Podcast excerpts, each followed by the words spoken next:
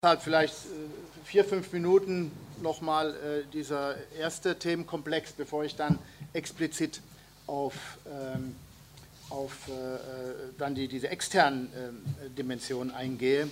Ich, ich denke, gerade wenn man mit, mit der Entwicklung in der Sowjetunion China vergleicht, wird klar, dass China eben einen sehr gradualistischen, langsamen Transformationsprozess beschritten hat ich will jetzt nicht nochmal wiederholen, was heute Morgen gesagt wurde, aber vielleicht, wenn man sich die Perioden ansieht, in den 80er Jahren ein langsames äh, Herunterfahren der, äh, des Planungsmechanismus, also der direkten Quantitätsplanung, wie man sie eben in der Planwirtschaft hatte, eine schrittweise Deregulierung des Preissystems und natürlich dann insbesondere, was schon erwähnt wurde, in der Landwirtschaft. äh, dann die Reform.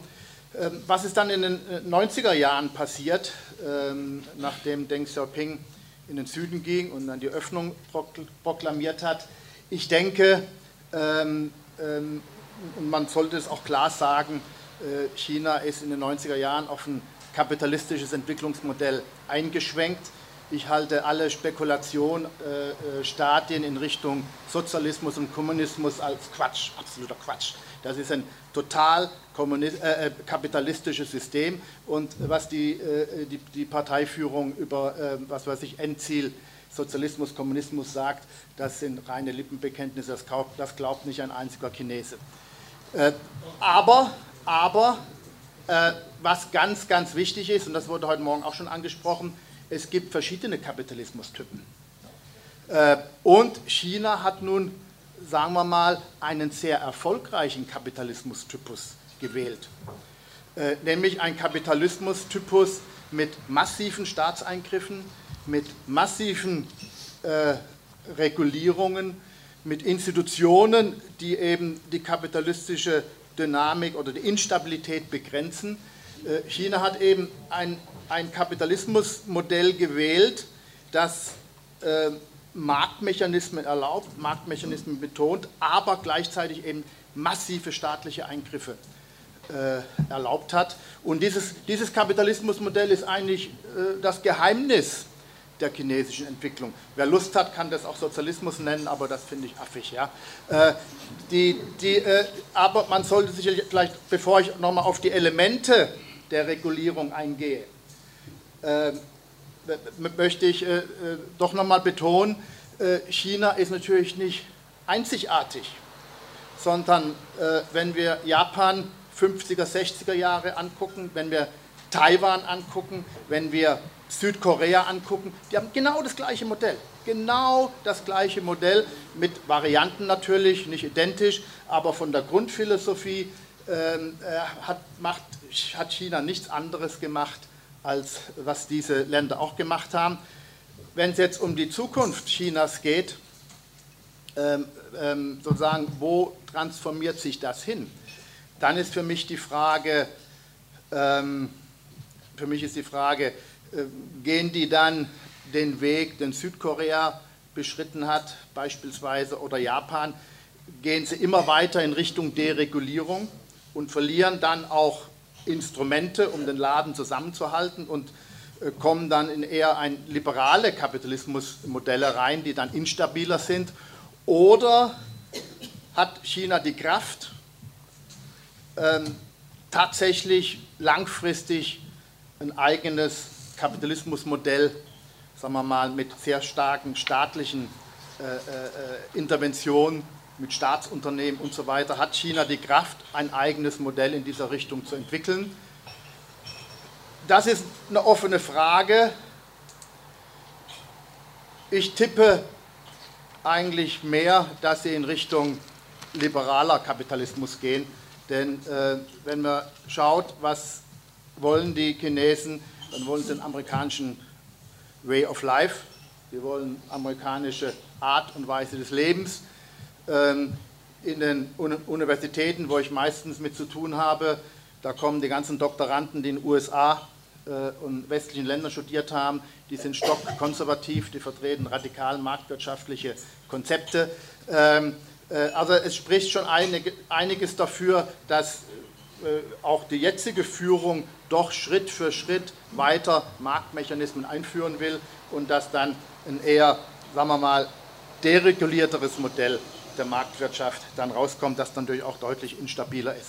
Was sind die zentralen Elemente der Regulierung? Und das wurde heute Morgen schon angesprochen. Die Finanzmärkte. Die Finanzmärkte sind strikt reguliert. Ähm, wir können sagen, 98 Prozent der Banken sind, in, äh, sind nicht privat. Es gibt faktisch keine Privatbanken. Ähm, das hat auch einige äh, negative äh, Effekte. Aber erstmal sollte man festhalten, das gesamte Finanzsystem ist sozusagen staatlich kontrolliert. Ähm, was sehr, sehr wichtig ist und was uns dann auch zu diesem Thema führt, die Außenwirtschaftsbeziehungen sind ebenfalls strikt reguliert. China hat bis heute strikte Kapitalverkehrsregulierungen. Ähm, ausländische Direktinvestitionen, die sind weniger reguliert, die sind frei, aber alle anderen Arten von äh, Kapitalverkehr, Portfolioinvestitionen, Kreditbeziehungen sind bis heute äh, strikt äh, reguliert. Deshalb hat China auch noch nie an einer Finanzmarktkrise gelitten, wo so viele Entwicklungsländer äh, äh, an, an, Finanzmarktkrisen gelitten hatten. Äh, das ist meines Erachtens der zentrale Punkt, warum China ohne große Krisenprozesse, wenn man jetzt das, die Wachstumsrate nimmt, äh, den Weg bis jetzt äh, beschreiten konnte. Das Finanzsystem spielt ähm, deshalb eine große Rolle, weil es, naja, weil es äh, China erlaubt, so ein halbplanwirtschaftliches System äh, äh, aufrechtzuerhalten.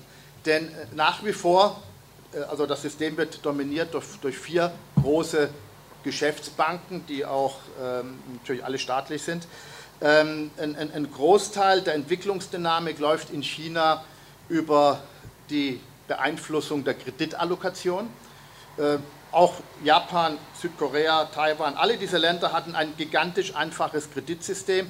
Die Zinsen, die Verleihzinsen, die Einlagenzinsen werden diktiert und die Zentralbank bzw. die Regierung bestimmt das Kreditvolumen im, im Kreditsystem das Kreditvolumen der Geschäftsbanken und dann wird auch noch bestimmt, in welche Richtung die Kredite gehen. Dann nehmen wir mal Japan der 50er Jahre. Damals wurden 50 Prozent der Kredite waren so, sogenannte Policy Credits.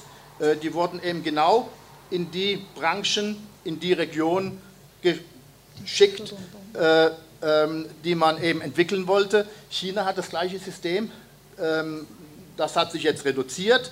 Ähm, keiner weiß genau, wie viel der Kredite nun wirklich äh, politisch äh, entschiedene Kredite sind.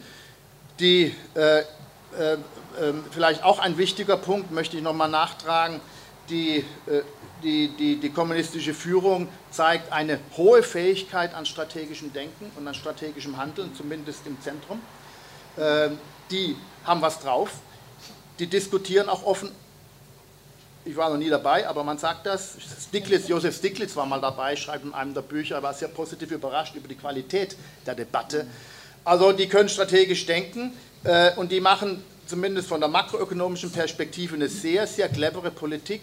Und was auch schon gesagt wurde, die sind eben lernfähig. Also wenn eben was nicht funktioniert, dann äh, wird irgendwas anderes versucht. Also eine hochgradig positive äh, Leistung, wenn man das Ganze sieht. Natürlich geht auch unheimlich viel schief, ähm, aber insgesamt äh, äh, muss man sagen, eine sehr positive, geschickte äh, Politik. Ja, äh, über, im Wesentlichen über das Finanzsystem ähm, sind die, äh, war es eben möglich, genau auch die Industrien zu entwickeln, die man entwickeln wollte. Äh, und insbesondere, man hat die Investitionstätigkeit bis heute eben nicht der Privatwirtschaft überlassen, sondern, was der gute alte Keynes schon gesagt hat, man hat die Investition faktisch sozialisiert. Also man hat eine Quantität, von der Quantität wie von der Qualität her hat man massive Eingriffe in die Steuerung der Investitionstätigkeit, was natürlich ein ganz wichtiger Punkt ist. Ähm, allerdings gibt es auch Probleme. Ähm, man, hat dann, man hat die Tendenz, dass im Prinzip die, die, die Großbanken, die staatlichen Banken nur Kredite an Staatsunternehmen geben. Also der ganze Privatsektor hat äh, äh, Probleme, Kredite zu bekommen. Ähm, die Zinsen im Bankensystem sind sehr niedrig. Ähm, und wenn man beides zusammennimmt, ähm, sozusagen die sehr niedrigen Zinssätze, die die Bevölkerung erzielen kann, und große Kreditnachfrage von kleinen, mittleren Unternehmen, äh, lokalen Gebietskörperschaften, dann hat man eben die Basis für ein riesiges Schattenbankensystem. Daran leidet China zurzeit, davor haben sie Angst.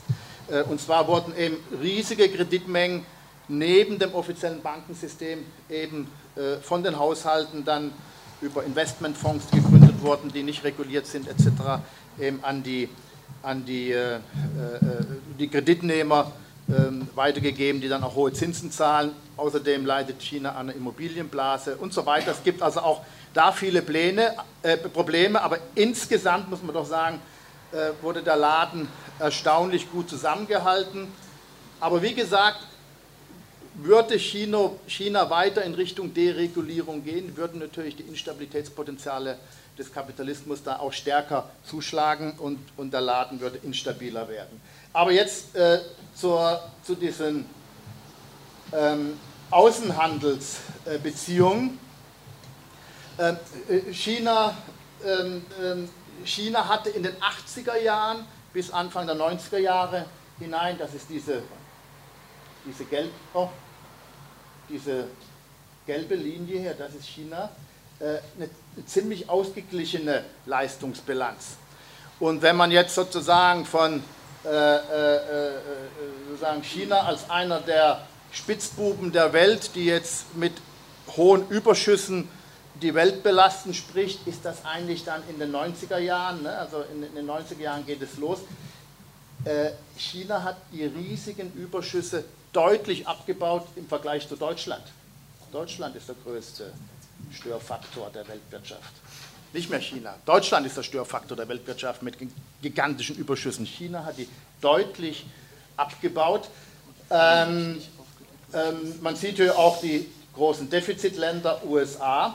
Also ähm, ähm, ab, es, ist, es, es ist aber dennoch so, dass in den 90er ähm, Jahren China eben die Exporte als Nachfragemotor benutzt hat, wie Deutschland auch. Und äh, das äh, hat ein, äh, ist ein Teil äh, äh, des Erfolgsmodells. Äh, China leitet im Prinzip, also es, es, klingt vielleicht ein bisschen paradox, aber Deutschland und China sitzen eigentlich im gleichen Boot. Beide hängen zu stark an der Exportnachfrage und beide leiden an einer zu geringen inländischen Nachfrage. China wächst ja zurzeit nicht sehr gut, ähm, weil ja dann genau diese, diese Exportnachfrage äh, schwächelt in China und äh, es sieht ja so aus, dass in Deutschland, wir kriegen jetzt auch einen drüber, äh, weil die Weltkonjunktur ähm, äh, schwächelt, dass dann Deutschland jetzt auch tatsächlich in eine Phase äh, noch niedriger Wachstumsraten reinfällt. Und es gibt eben in beiden Ländern nicht genügend inländische äh, Nachfrage über den Konsum. Deshalb, wie hat China das immer wieder gelöst? Ja, sie investieren wie die Verrückten in die Infrastruktur die bauen zum Teil Pyramiden, die man nicht braucht, sozusagen. Also, äh, äh, also Nachfrageschaffung äh, auch über teilweise sinnlose Sachen, aber man hat das Wachstum. Be Beispiel sind. Äh, Beispiel ist, dass jede, jede, jede, kleinere Stadt einen riesen Flughafen hat, beispielsweise. Also solche Sachen, also äh, zum Teil äh, unnötige äh, Infrastrukturmaßnahmen, das, das, das, würde ich dazu zählen.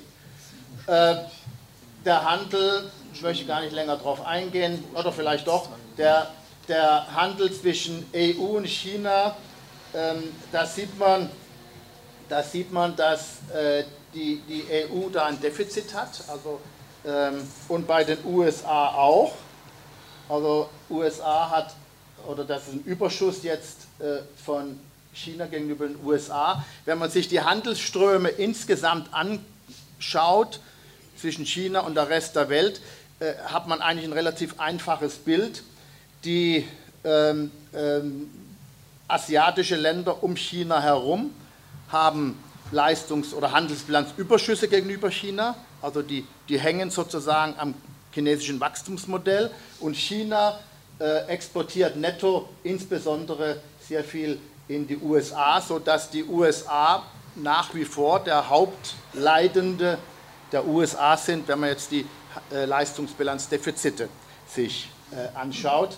Ähm, aber wie gesagt, das Problem hat sich etwas äh, ver, äh, entschärft. Die Frage ist, warum hat China diese gigantischen äh, Leistungsbilanzüberschüsse gehabt?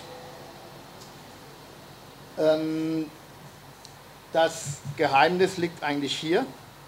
Äh, Sie haben äh, die chinesische Währung gegenüber dem US-Dollar massiv abgewertet. Vor allem hier war es sozusagen auch der Beginn der, der, der marktwirtschaftlichen Öffnung. Eine massive Abwertung, Abwertung äh, der chinesischen Währung und dann haben sie die Währung verteidigt, eine sehr, sehr moderate Aufwertung. Das heißt, China hat den Wechselkurs nicht dem Marktmechanismus überlassen, sondern China hat den Wechselkurs politisch gesteuert. Ähm, äh, oder anders gesagt, China hat eben eine brutale Unterbewertungsstrategie gefahren. Und das wird äh, äh da deutlich an den Devisenreserven der Welt. Das sind also die, die, äh, die Devisenreserven, die Zentralbanken aufbauen. Das sind die, alle Devisenreserven der Welt. Und man sieht hier China äh, doch mit, mit 2400 oder so, ähm, ähm, 2400 ähm, Millionen US-Dollar als Devisenreserven. Milliarden. Milliarden, Milliarden, ja, Entschuldigung, ja, ja ich komme da immer.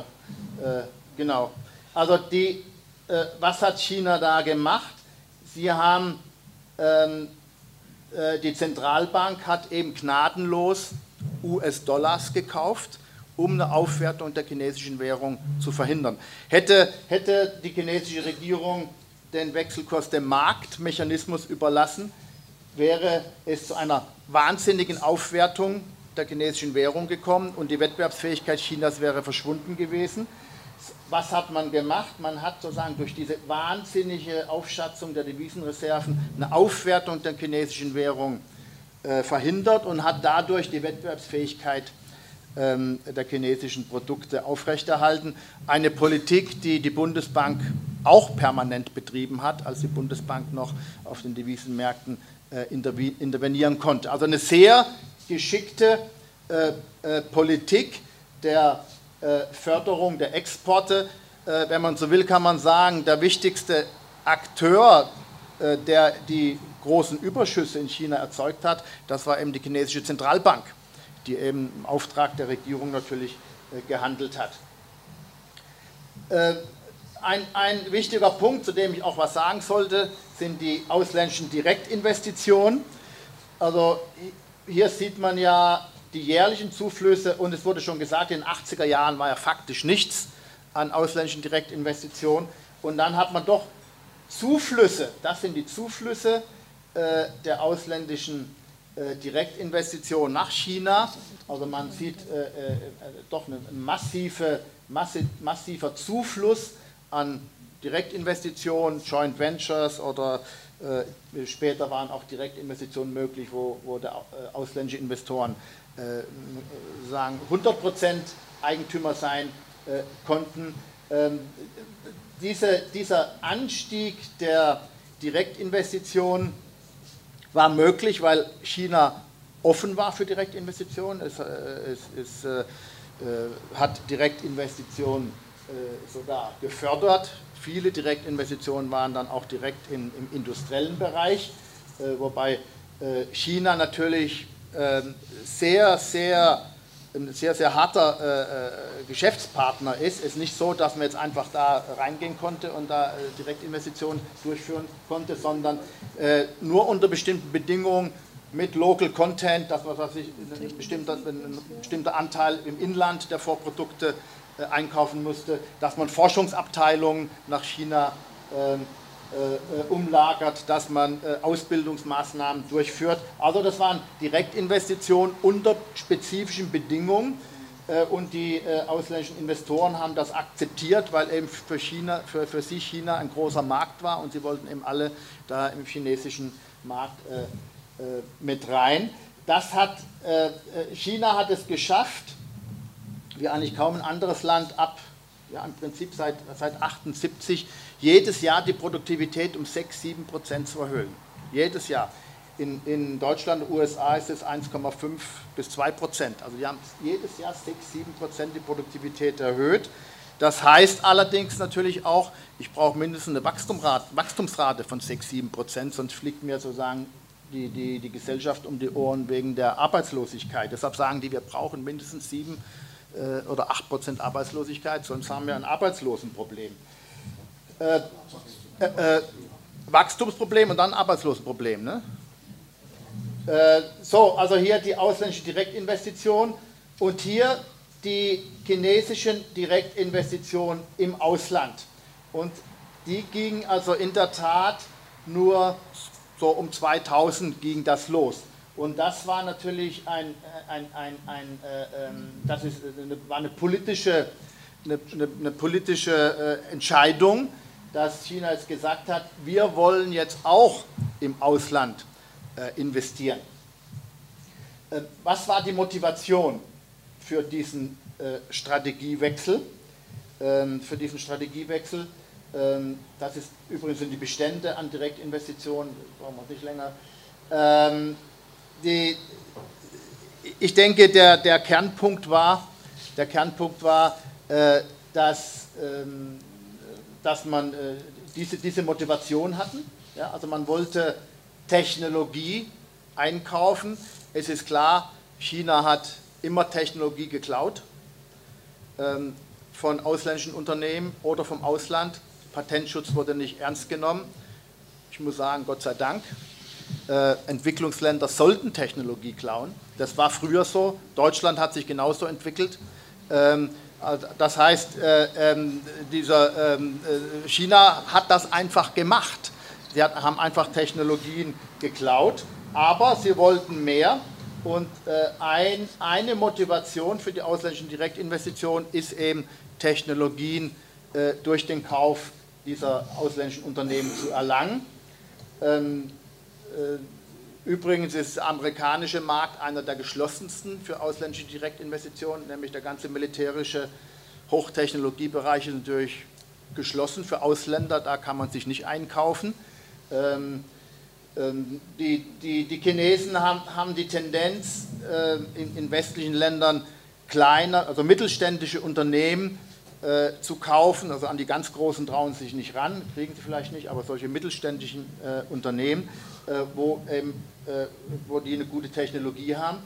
Sie erwarten natürlich auch ähm, äh, von ausländischen Direktinvestitionen ähm, ähm, äh, Produktivitätsfortschritte und äh, ähm, Öffnung der Märkte.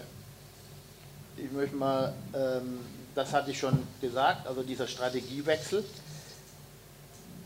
Ja, äh, es gibt jetzt nun zwei Arten, wenn man die Kapitalabflüsse von China betrachtet, gibt es zwei große Arten abgesehen von der Zentralbank, die natürlich ihre gigantischen Devisenreserven, in, insbesondere in amerikanischen Staatsfonds anlegt oder amerikanischen Staatspapieren. Also neben dieser gigantischen Investition der chinesischen Zentralbank gibt es zwei große äh, ja, Ströme. Einmal sind Chines chinesische Staatsfonds. Na, waren wir die? Äh, das sind ähm, Fonds, die einfach Geld gewinnbringend anlegen, wie der beispielsweise der Staatsfonds von Norwegen, wie äh, die Russen haben solche Fonds, äh, die arabischen Länder haben solche Fonds. Das sind im Prinzip äh, äh eher Portfolioinvestitionen in äh, Immobilien und Aktien. Das sind jetzt nicht, äh, das sind jetzt nicht ähm, ausländische Direktinvestitionen im engeren Sinn, sondern das sind Investitionen, alles Mögliche. Äh, die sind sehr, sehr, unbeliebt hier. Man hat sogar ein extra Gesetz gemacht, um, um, um äh, äh solche Investitionen äh, zu, zu, zu begrenzen.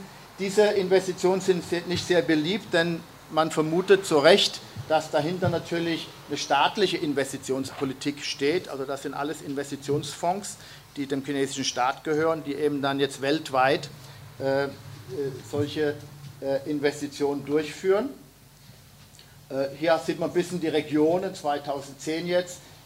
Nordamerika und so weiter. in Afrika ist da nicht viel.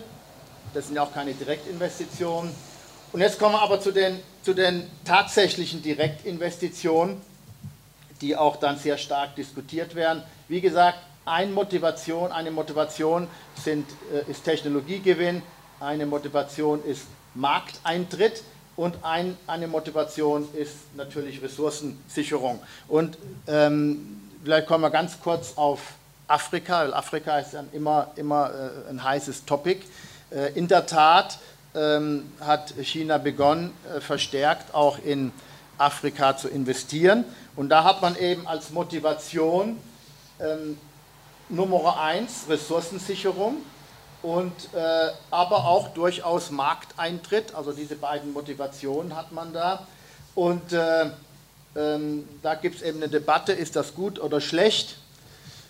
Ähm, ich, für mich ist das Ergebnis so, äh, die Chinesen sind weder besser noch schlechter als, was weiß ich, die Direktinvestitionen, die jetzt äh, von US-amerikanischen Firmen oder sowas äh, durchgeführt werden. In der Tendenz sind sie vielleicht sogar ein bisschen besser, die chinesischen Direktinvestitionen, weil sie eben doch sehr stark auch, was weiß ich, die bauen kaufen ein Bergwerk und dann sorgen sie auch für die anständige Infrastruktur und Häfen, damit man das alles ordentlich abtransportieren kann.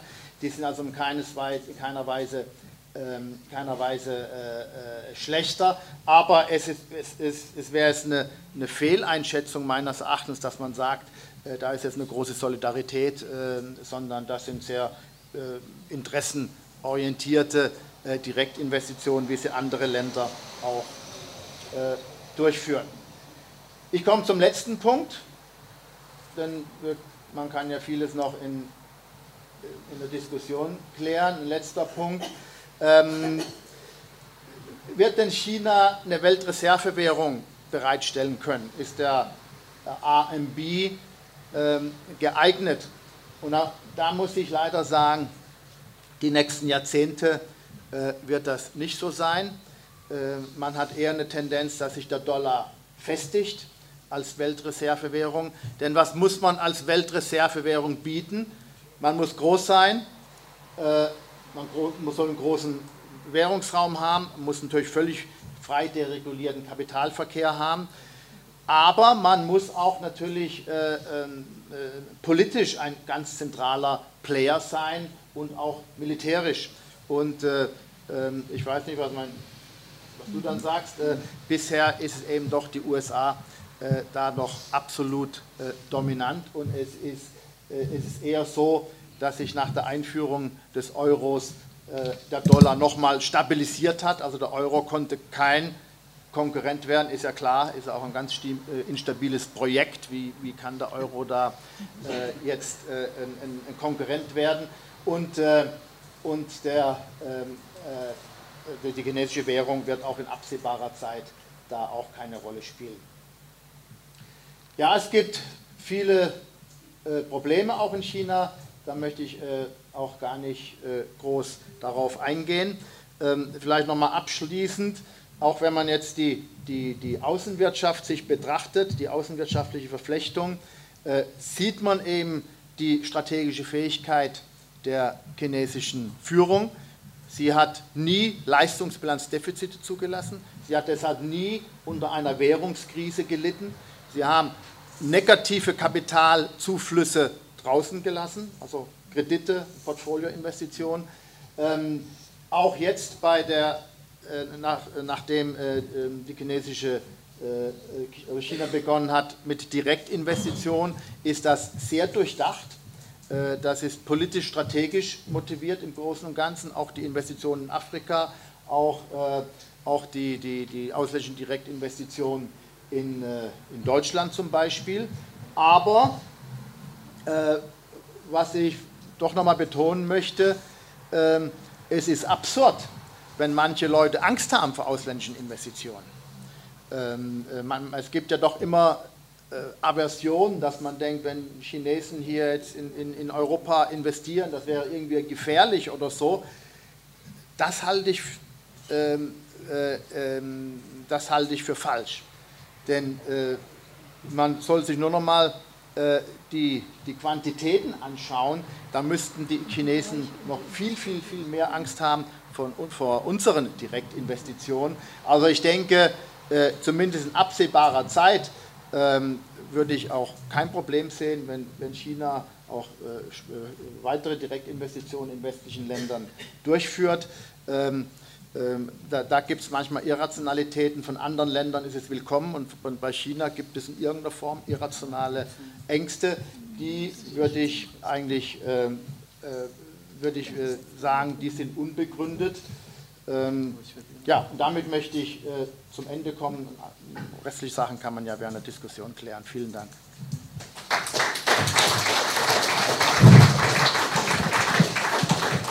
Das war jetzt eine Einladung zur Übernahme sozusagen, weil ein Teil von den Dingen, die in die Richtung gehen, ob China als Gefahr, wie das in der Diskussion 2005 formuliert worden ist, zum Beispiel betrachtet wird oder betrachtet werden sollte, heute in äh, westlichen China-Betrachtungsquellen ganz oft umgedreht wird in kann China führen? Also ist es in der Lage, äh, Modelle zu entwickeln, die im kapitalistischen System von anderen übernommen werden können?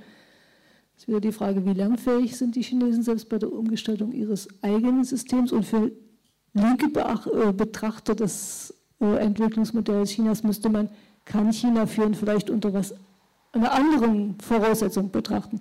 Ich gebe jetzt erstmal an äh, Dr. Stefan Schmalz weiter und bitte äh, den Teil, den wir vorhin angekündigt hatten, unter äh, der Aufstieg Chinas globale Machtverschiebung und geopolitische Konflikte zu übernehmen. Ich fand den Hinweis, der in dem Einführungsmaterialien drin stand, sehr wichtig, dass China als partielle Großmacht eingeschätzt wird. Wäre interessant zu erfahren, an welchen Punkten du das festmachst und welche Hinweise du für diese Diskussion ähm, mit welchem Konfliktpotenzial Chinas Entwicklung für uns behaftet ist. Okay, ups, vielen Dank. Hört man mich? Ja. Okay, ähm, bevor ich jetzt direkt in den Vortrag einsteige, möchte ich ganz kurz noch mit ein, zwei, drei Punkten auf äh, den Vortrag von Hans-Jörg Heer eingehen, damit wir so ein bisschen eine Kontroverse haben und auch ähm, um das so ein bisschen zu kontextualisieren, was ich jetzt sage. Ich fange ähm, bei der Sache an, die äh, der Hans-Jörg ganz am Anfang gesagt hat, dass China sich in Richtung eines liberalen Kapitalismusmodells entwickelt. Also ich sehe das zwar ähnlich, dass es eine gewisse Form von Liberalisierung gibt, aber ich bezweifle, dass wirklich ein Modell, was den USA ähnelt, dabei rauskommt aus verschiedenen Gründen. Zum einen die Rolle des Staates, die Machteliten in China selbst haben da ganz klar ähm, weiterhin den Finger auf bestimmten Instrumenten, äh, politischen Instrumenten drauf, auch auf den Staatsunternehmen. Das ist klar, dass die nicht komplett privatisiert, dereguliert äh, wird, das Verhältnis darin. Es ist, gibt auch gewisse Momente bei den jetzigen Reformen, obwohl die marktbasiert sind, die auf eine Stärkung des Staates sogar hindeuten, äh, Rezentralisierung des Steuersystems, Zentralisierung, äh, Koordination vom Sozialsystem, also der Sozialstaat, auch ein Teil des Staatswesens wird ausgebaut. Also ich bezweifle etwas, ähm, dass es wirklich zu einer, würde ich mal sagen, ganz starken Durchmarsch von liberalen Politikkonzepten kommt. Ähm, was, die, was China wirklich in so ein liberales Modell entwickelt wird. Und ich würde auch sagen, die schauen mittlerweile woanders hin. Es stimmt zwar, dass viele Studierende ähm, in den USA waren, zurückkommen, gerade aus der Ökonomie, vielleicht habe ich jetzt einen anderen Blickwinkel, weil ich in der Soziologie bin, ähm, aber dass viele ähm, Leute in China, viele Entscheidungsträger, gerade nach der Finanz- und Wirtschaftskrise 2008, 2009, interessanterweise nicht mehr so stark nach, äh, auf die USA schauen, sondern nach Europa, insbesondere Deutschland. Ich selbst merke das, das, ich war jetzt ein halbes Jahr dort, die Leute wollen ständig Vorträge zum deutschen Modell, das in der Form jetzt auch nicht mehr so äh, interessiert, äh, existiert wie in den 50er, 60er. Ähm, ich werde zu äh, relativ, äh, irgendwelche, jetzt passiert, zu Sachen eingeladen, wo wirklich hochrangige Parteifunktionäre sind, um denen zu erklären, wie die deutsche industrielle Entwicklung funktioniert. Also der Blick geht, auch so Sozialstaat geht ein bisschen weg, glaube ich, von den USA. Also das so vorweg. Ähm, der dritte Punkt, der mir noch einfällt, ähm, ist jetzt, was Hans-Jörg Herr zu den äh, Problemen gesagt hat. Ich glaube, das ist jetzt eher eine Anmerkung, die jetzt auch einleitet in das, was ich sage, dass es ganz zentral ist, äh, bei allen Analysen, die man zu China derzeit hört, äh, wie man diese Probleme einschätzt. Sind sie, also ist es eher so, dass das makroökonomische Management weiterhin relativ gut funktioniert, gut funktioniert, oder sind diese Sachen wie Immobilienblase und so weiter und so fort, sind die wirklich äh, Krisenherde, die zu potenziell größeren wirtschaftlichen Einbruch äh, führen könnten, die wirklich dieses Modell erschüttern können? Man sieht das jetzt gerade, wenn ich zu diesem Thema von Machtverschiebung, dem Aufstieg Chinas kommt, an Buchtiteln einfach. Es gibt eine Reihe von teils sehr reißerischen Buchtiteln, die reden von Finanzmacht China, der großen Beute zu China as World Power Number One, äh, Global Power Number One. Das ist eine ganze Reihe von Titeln. Gleichzeitig hat man äh, eine katastrophische, also so zwei China-Bilder. Ein zweites Bild von einem China, das irgendwie sehr schwach ist. The Great Collapse, Great Depression, New Great Depression. Also hat nebeneinander im gleichen der gleichen Bibliothek, äh, wenn es um Wirtschaftspolitik, Außenwirtschaftspolitik und so weiter und so fort geht, äh, diese sehr heterogene Literatur nebeneinander. Tja, ähm, äh, je nachdem, wie man also dieses wirtschaftliche Modell in China und die weitere Entwicklung einschätzt, kommt man dann auch oft zu sehr unterschiedlichen Ergebnissen, wo China in der Welt in den nächsten Jahren oder im nächsten Jahrzehnt sein wird. Wir machen ein paar Vorschläge. Ähm, ich fange erst an mit ganz kurz ein bisschen Theorie, ein bisschen über Kapitalismus, auch global werde ich reden. Dann komme ich zu diesem äh, Zitat der unvollständigen Weltmacht, was, glaube ich, viele Sachen äh, stammt von einem amerikanischen Politikwissenschaftler. Ähm, ich fasse zwar was anderes drunter, aber finde diesen Titel der unvollständigen Weltmacht sehr griffig. Erkläre das, was ich da drunter vorstelle, dann so ein paar Sachen wirklich politische, strategische Entscheidungen. Der Hans-Jörg hat da schon ein paar Sachen zu Investitionen gesagt. Und zuletzt wo es vielleicht hingehen könnte. Ähm, ein bisschen reißerisch. Äh, der Thomas, der wollte ähm, bei, bei dem Vortrag, der hat mich so ein bisschen ange. Erzähl doch mal was über Konflikte und na gut, das könnte doch den Vortrag, na gut, äh, ich alber etwas rum, aber ich sehe da schon tendenziell auch Konfliktdynamiken, die entstehen. Gut, fangen wir mal an. Vorüberlegung, das ist, baut so ein bisschen auf eine Sache an, an die ich gerade geschrieben habe, also gerade meine Habilitation eingereicht, ein längeres Buch über China in der Weltwirtschaft ähm, nämlich Machtverschiebung. Unter diesem Titel würde ich das fassen wollen, was gerade passiert. Ähm, ich würde behaupten, dass der Kapitalismus historisch immer auch eine immanent räumliche Dimension hat. Dass der Kapitalismus nicht nur sich dadurch reproduziert hat, dass er neue Produktionsverhältnisse geschaffen hat, neue Produktionsmittel entstanden sind, Innovation, sondern dass er sich regelmäßig in Schüben räumlich reorganisiert. Das bedeutet, wie es Fernand Prodel mal gesagt hat, dass der Kapitalismus dazu tendiert, dass es immer einen Pol in der Weltwirtschaft gibt, der sich verschiebt. Ähm, er schreibt das so schön, dass am Kirchturm Europas viermal Schicksalsglocke geschlagen hätte. Einmal als äh, noch im Handelskapitalismus von Italien das Zentrum in die Niederlande gegangen ist, dann von Niederlande, vom Manufakturwesen in Großbritannien, dann die USA und heute scheint es fast so, dass die zentrale Dynamik des globalen Kapitalismus nach Ostasien und im Zentrum Ostasien China ist. Wie würde ich das fassen? Zwei ganz einfache Gedanken. Das eine, äh, wer mit Marx vertraut ist, kennt diesen schönen Satz mit, wie ist das, Akkumulation, Akkumulation, das ist Moses und die Propheten. Der Kapitalismus ist in seiner Wirkungsweise GWG', Geld, Ware, mehr Geld, unendlich. Er expandiert. Immer wieder neue Märkte werden erschlossen und die artikulieren sich natürlich, es artikuliert sich auch im Raum, dass immer neue Territorien, weiße Flecken ähm, in den Kapitalismus integriert werden. Landnahme nennt es mein äh, Chef in Jena, der Klaus Dörre, schreibt da sehr viel dazu. Ähm, aber dass diese kapitalistische Landnahme, die fortschreitet in immer weitere Weltregionen, trifft gleichzeitig auf eine Sache, dass es sowas wie Weltordnung gibt, Machtstrukturen, die politisch in irgendeiner Form gesteuert sind. Also, dass man äh, meist äh, von einer dieser Mächte, die ich genannt hatte, eine politische Struktur hat, die darauf aufbaut, dass man vielleicht sowas wie eine Weltwährung hat, ähm, mit äh, dem Goldstandard, wie Großbritannien es hatte, dass man eine gewisse Sicherheitsstruktur hat, also Militärbasen, Besitzungen früher haben auch territorial dazu gehört. Äh, vielleicht heute ist das wichtig, ein Monopol auf bestimmte Wissenssachen, Ressourcen, da den Finger drauf, dass das in irgendeiner Form ja, sich entwickelt, aber die kapitalistische Landnahme irgendwie dazu tendiert, aus diesen historischen Machtstrukturen darüber hinaus hinwegzuwachsen. Also immer wieder Regionen integriert werden, die am Rande des globalen Kapitalismus waren. Erst war das Großbritannien, da wurden vor allem Wolle hergestellt. Später wurden dann, das kennt man mit den Enclosures, Sheep Eat Man, ähm, äh, fing dort die Industrialisierung an, man hat Manufakturen gegründet. Äh, später USA ein weiter leerer Raum mit einigen Kolonien, der dann erschlossen wird und so weiter.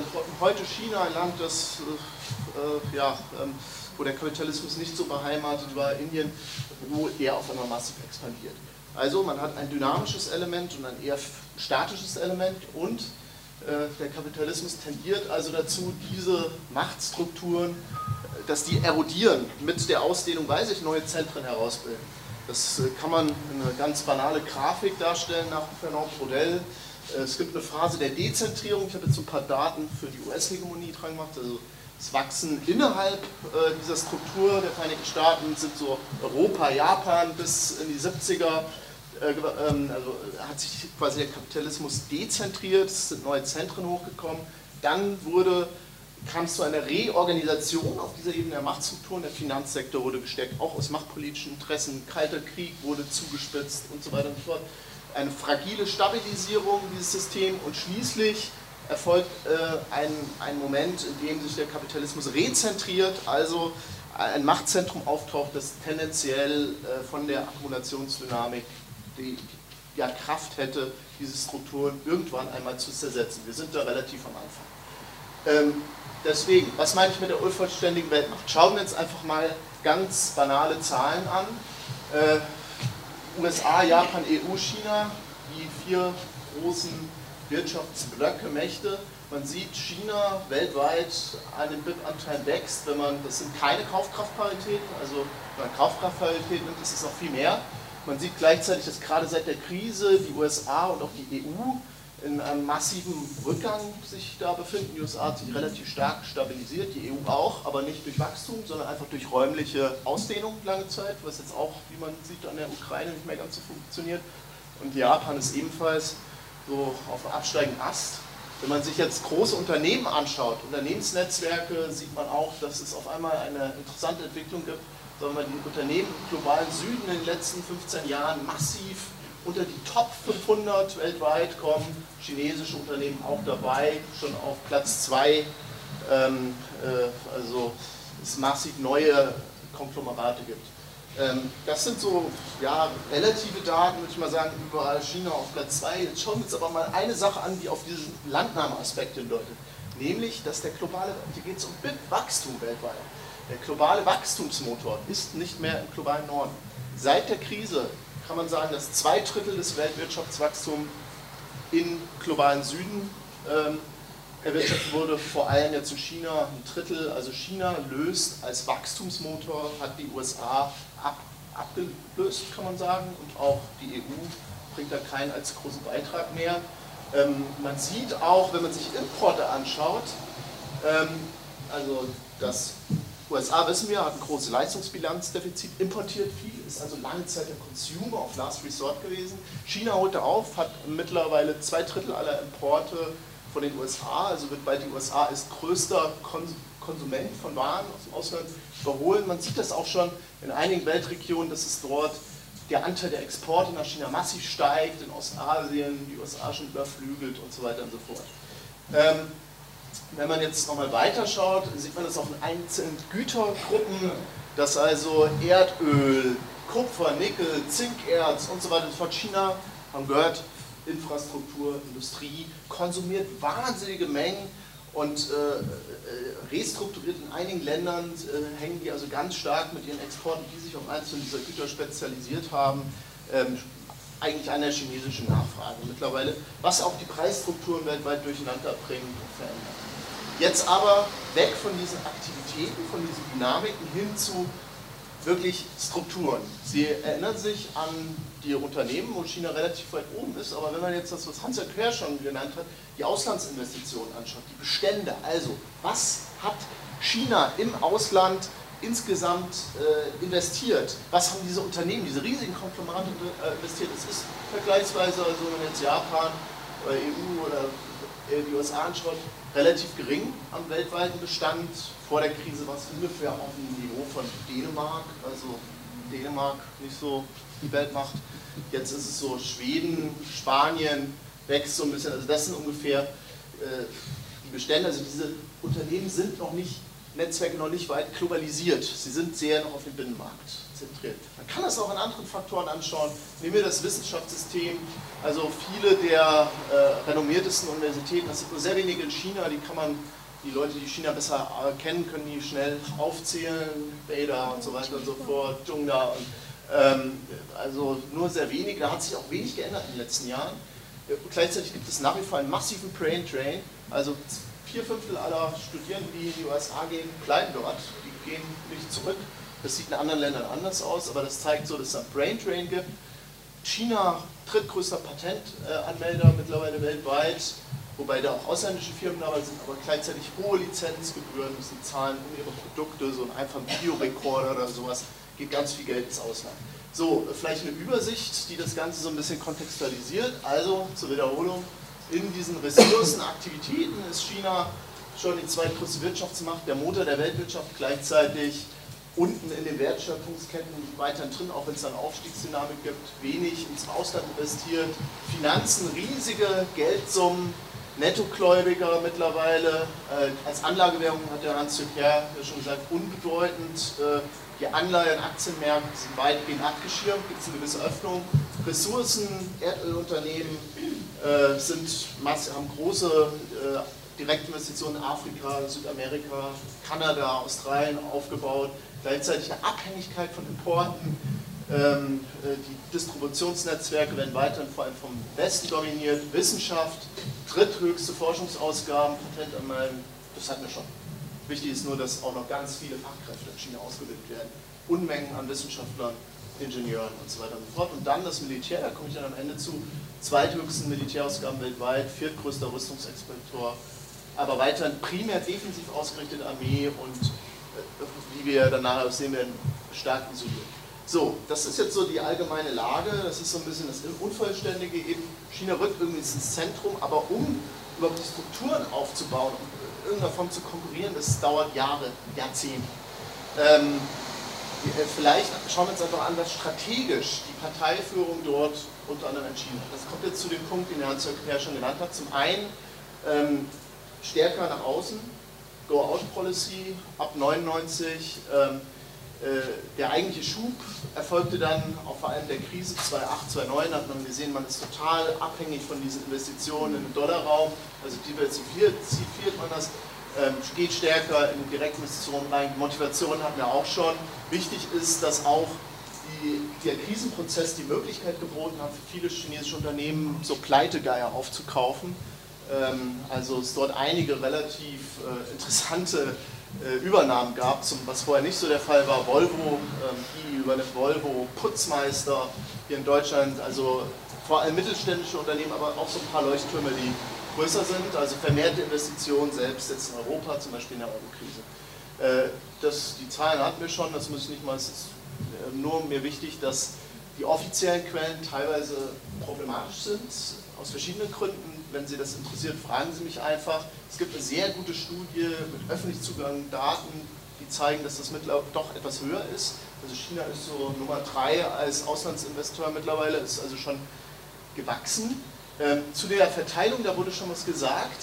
Ähm, es ist wirklich so, dass das zeigt auch diese Datenbank, da habe ich ein bisschen drum umgerechnet, 70 bis 80 Prozent in Ressourcen, in Infrastruktur, ganz viel Infrastruktur, oft keine klassischen Direktinvestitionen von Unternehmen, sondern Verträge mit Staaten, über die dann Deals gemacht werden, wo großflächig Investitionen in Infrastruktur oder so weiter im Geschäft gegen einen Rohstoffliefervertrag äh, oder sowas gemacht wird.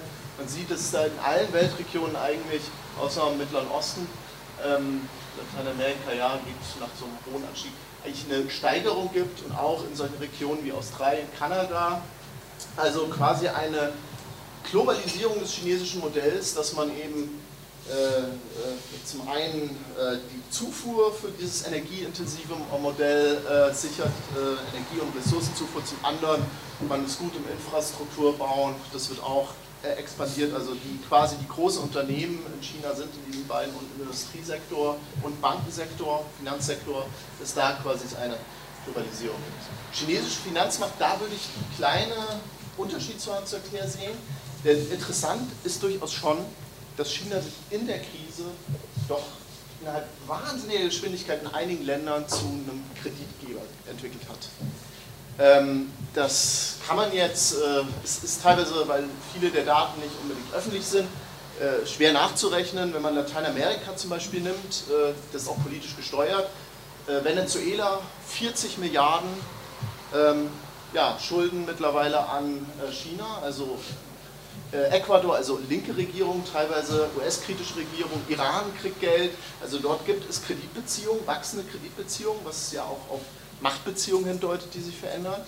Bei der Internationalisierung des Renminbi möchte ich anmerken, Herr Hatzek hat recht, Anlagewährung 0,05% aller Anlagen waren 2012 in Renminbi. Das war eine nigerianische Zentralbank und sowas, hat ein bisschen Geld da beschäftigt. Aber äh, China ist dabei, ich knipse kurz mal vor, über ein gewaltiges Netz an Swap-Abkommen ähm, die Währung zu internationalisieren, vor allem als Handelswährung. Dass man versucht, den Yuan, Renminbi, als eine Handelswährung für Warenaustausch zu organisieren. Das sind Abkommen über 3 Billionen Dollar mittlerweile, wo darüber organisiert wird, dass man eben quasi die Währung tauscht und so, ähm, also Eigenwährungsbestände hält und so äh, Transaktionskosten verringert, also nicht den Dollar irgendwie dazwischen schaltet, sondern eben also massive Swap-Abkommen dort geschlossen wurden mit vielen, vielen Ländern, ähm, was dazu geführt hat, dass mittlerweile 20% des Außenhandels in Renminbi abgewickelt wird. Das ist relativ viel, weil China, wie Sie wissen, äh, eine sehr große Handelsmacht ist. Also im Außen Extrahandel hat China deswegen als Handelswährung interessanterweise den Euro überholt, äh, sagen neueste Zahlen. Ähm, was aber daran, wenn man jetzt überlegt, den Binnenhandel natürlich in der EU, der ist natürlich sehr, sehr hoch. Äh, als Transaktionswährung hat der Renminbi mittlerweile auch eine gewisse Bedeutung, ist ungefähr so wichtig wie der Schweizer Franken, sagen die SWIFT-Daten. Anlagewährung hat eben Hans recht. Aber es gibt durchaus Versuche, über die Finanzzentren Hongkong, Shanghai, ähm, Anleihemärkte, Bondmärkte zu schaffen und auch in, über eine Art Kanal äh, ähm, äh, zwischen äh, Hongkong Shanghai müsste ich jetzt länger erklären, wie das funktioniert, Zugang zu den inländischen Aktienmärkten stärker zu bringen. Auch die Banken äh, versuchen sich zu stärker zu internationalisieren, was teilweise nicht so hundertprozentig klappt, weil wer will von ihnen will jetzt sofort einer chinesischen Bank da ein Sparkonto eröffnen, da haben viele Leute ist das suspekt, aber es gibt natürlich Auslandschinesen, ähm, die dann Geld da reinsetzen. Also wenn man jetzt in Ostasien herumfährt, Tokio oder so, wird man oft, auch in Argentinien, wird man schon chinesische Banken finden. Diese Strategie ist stark umkämpft.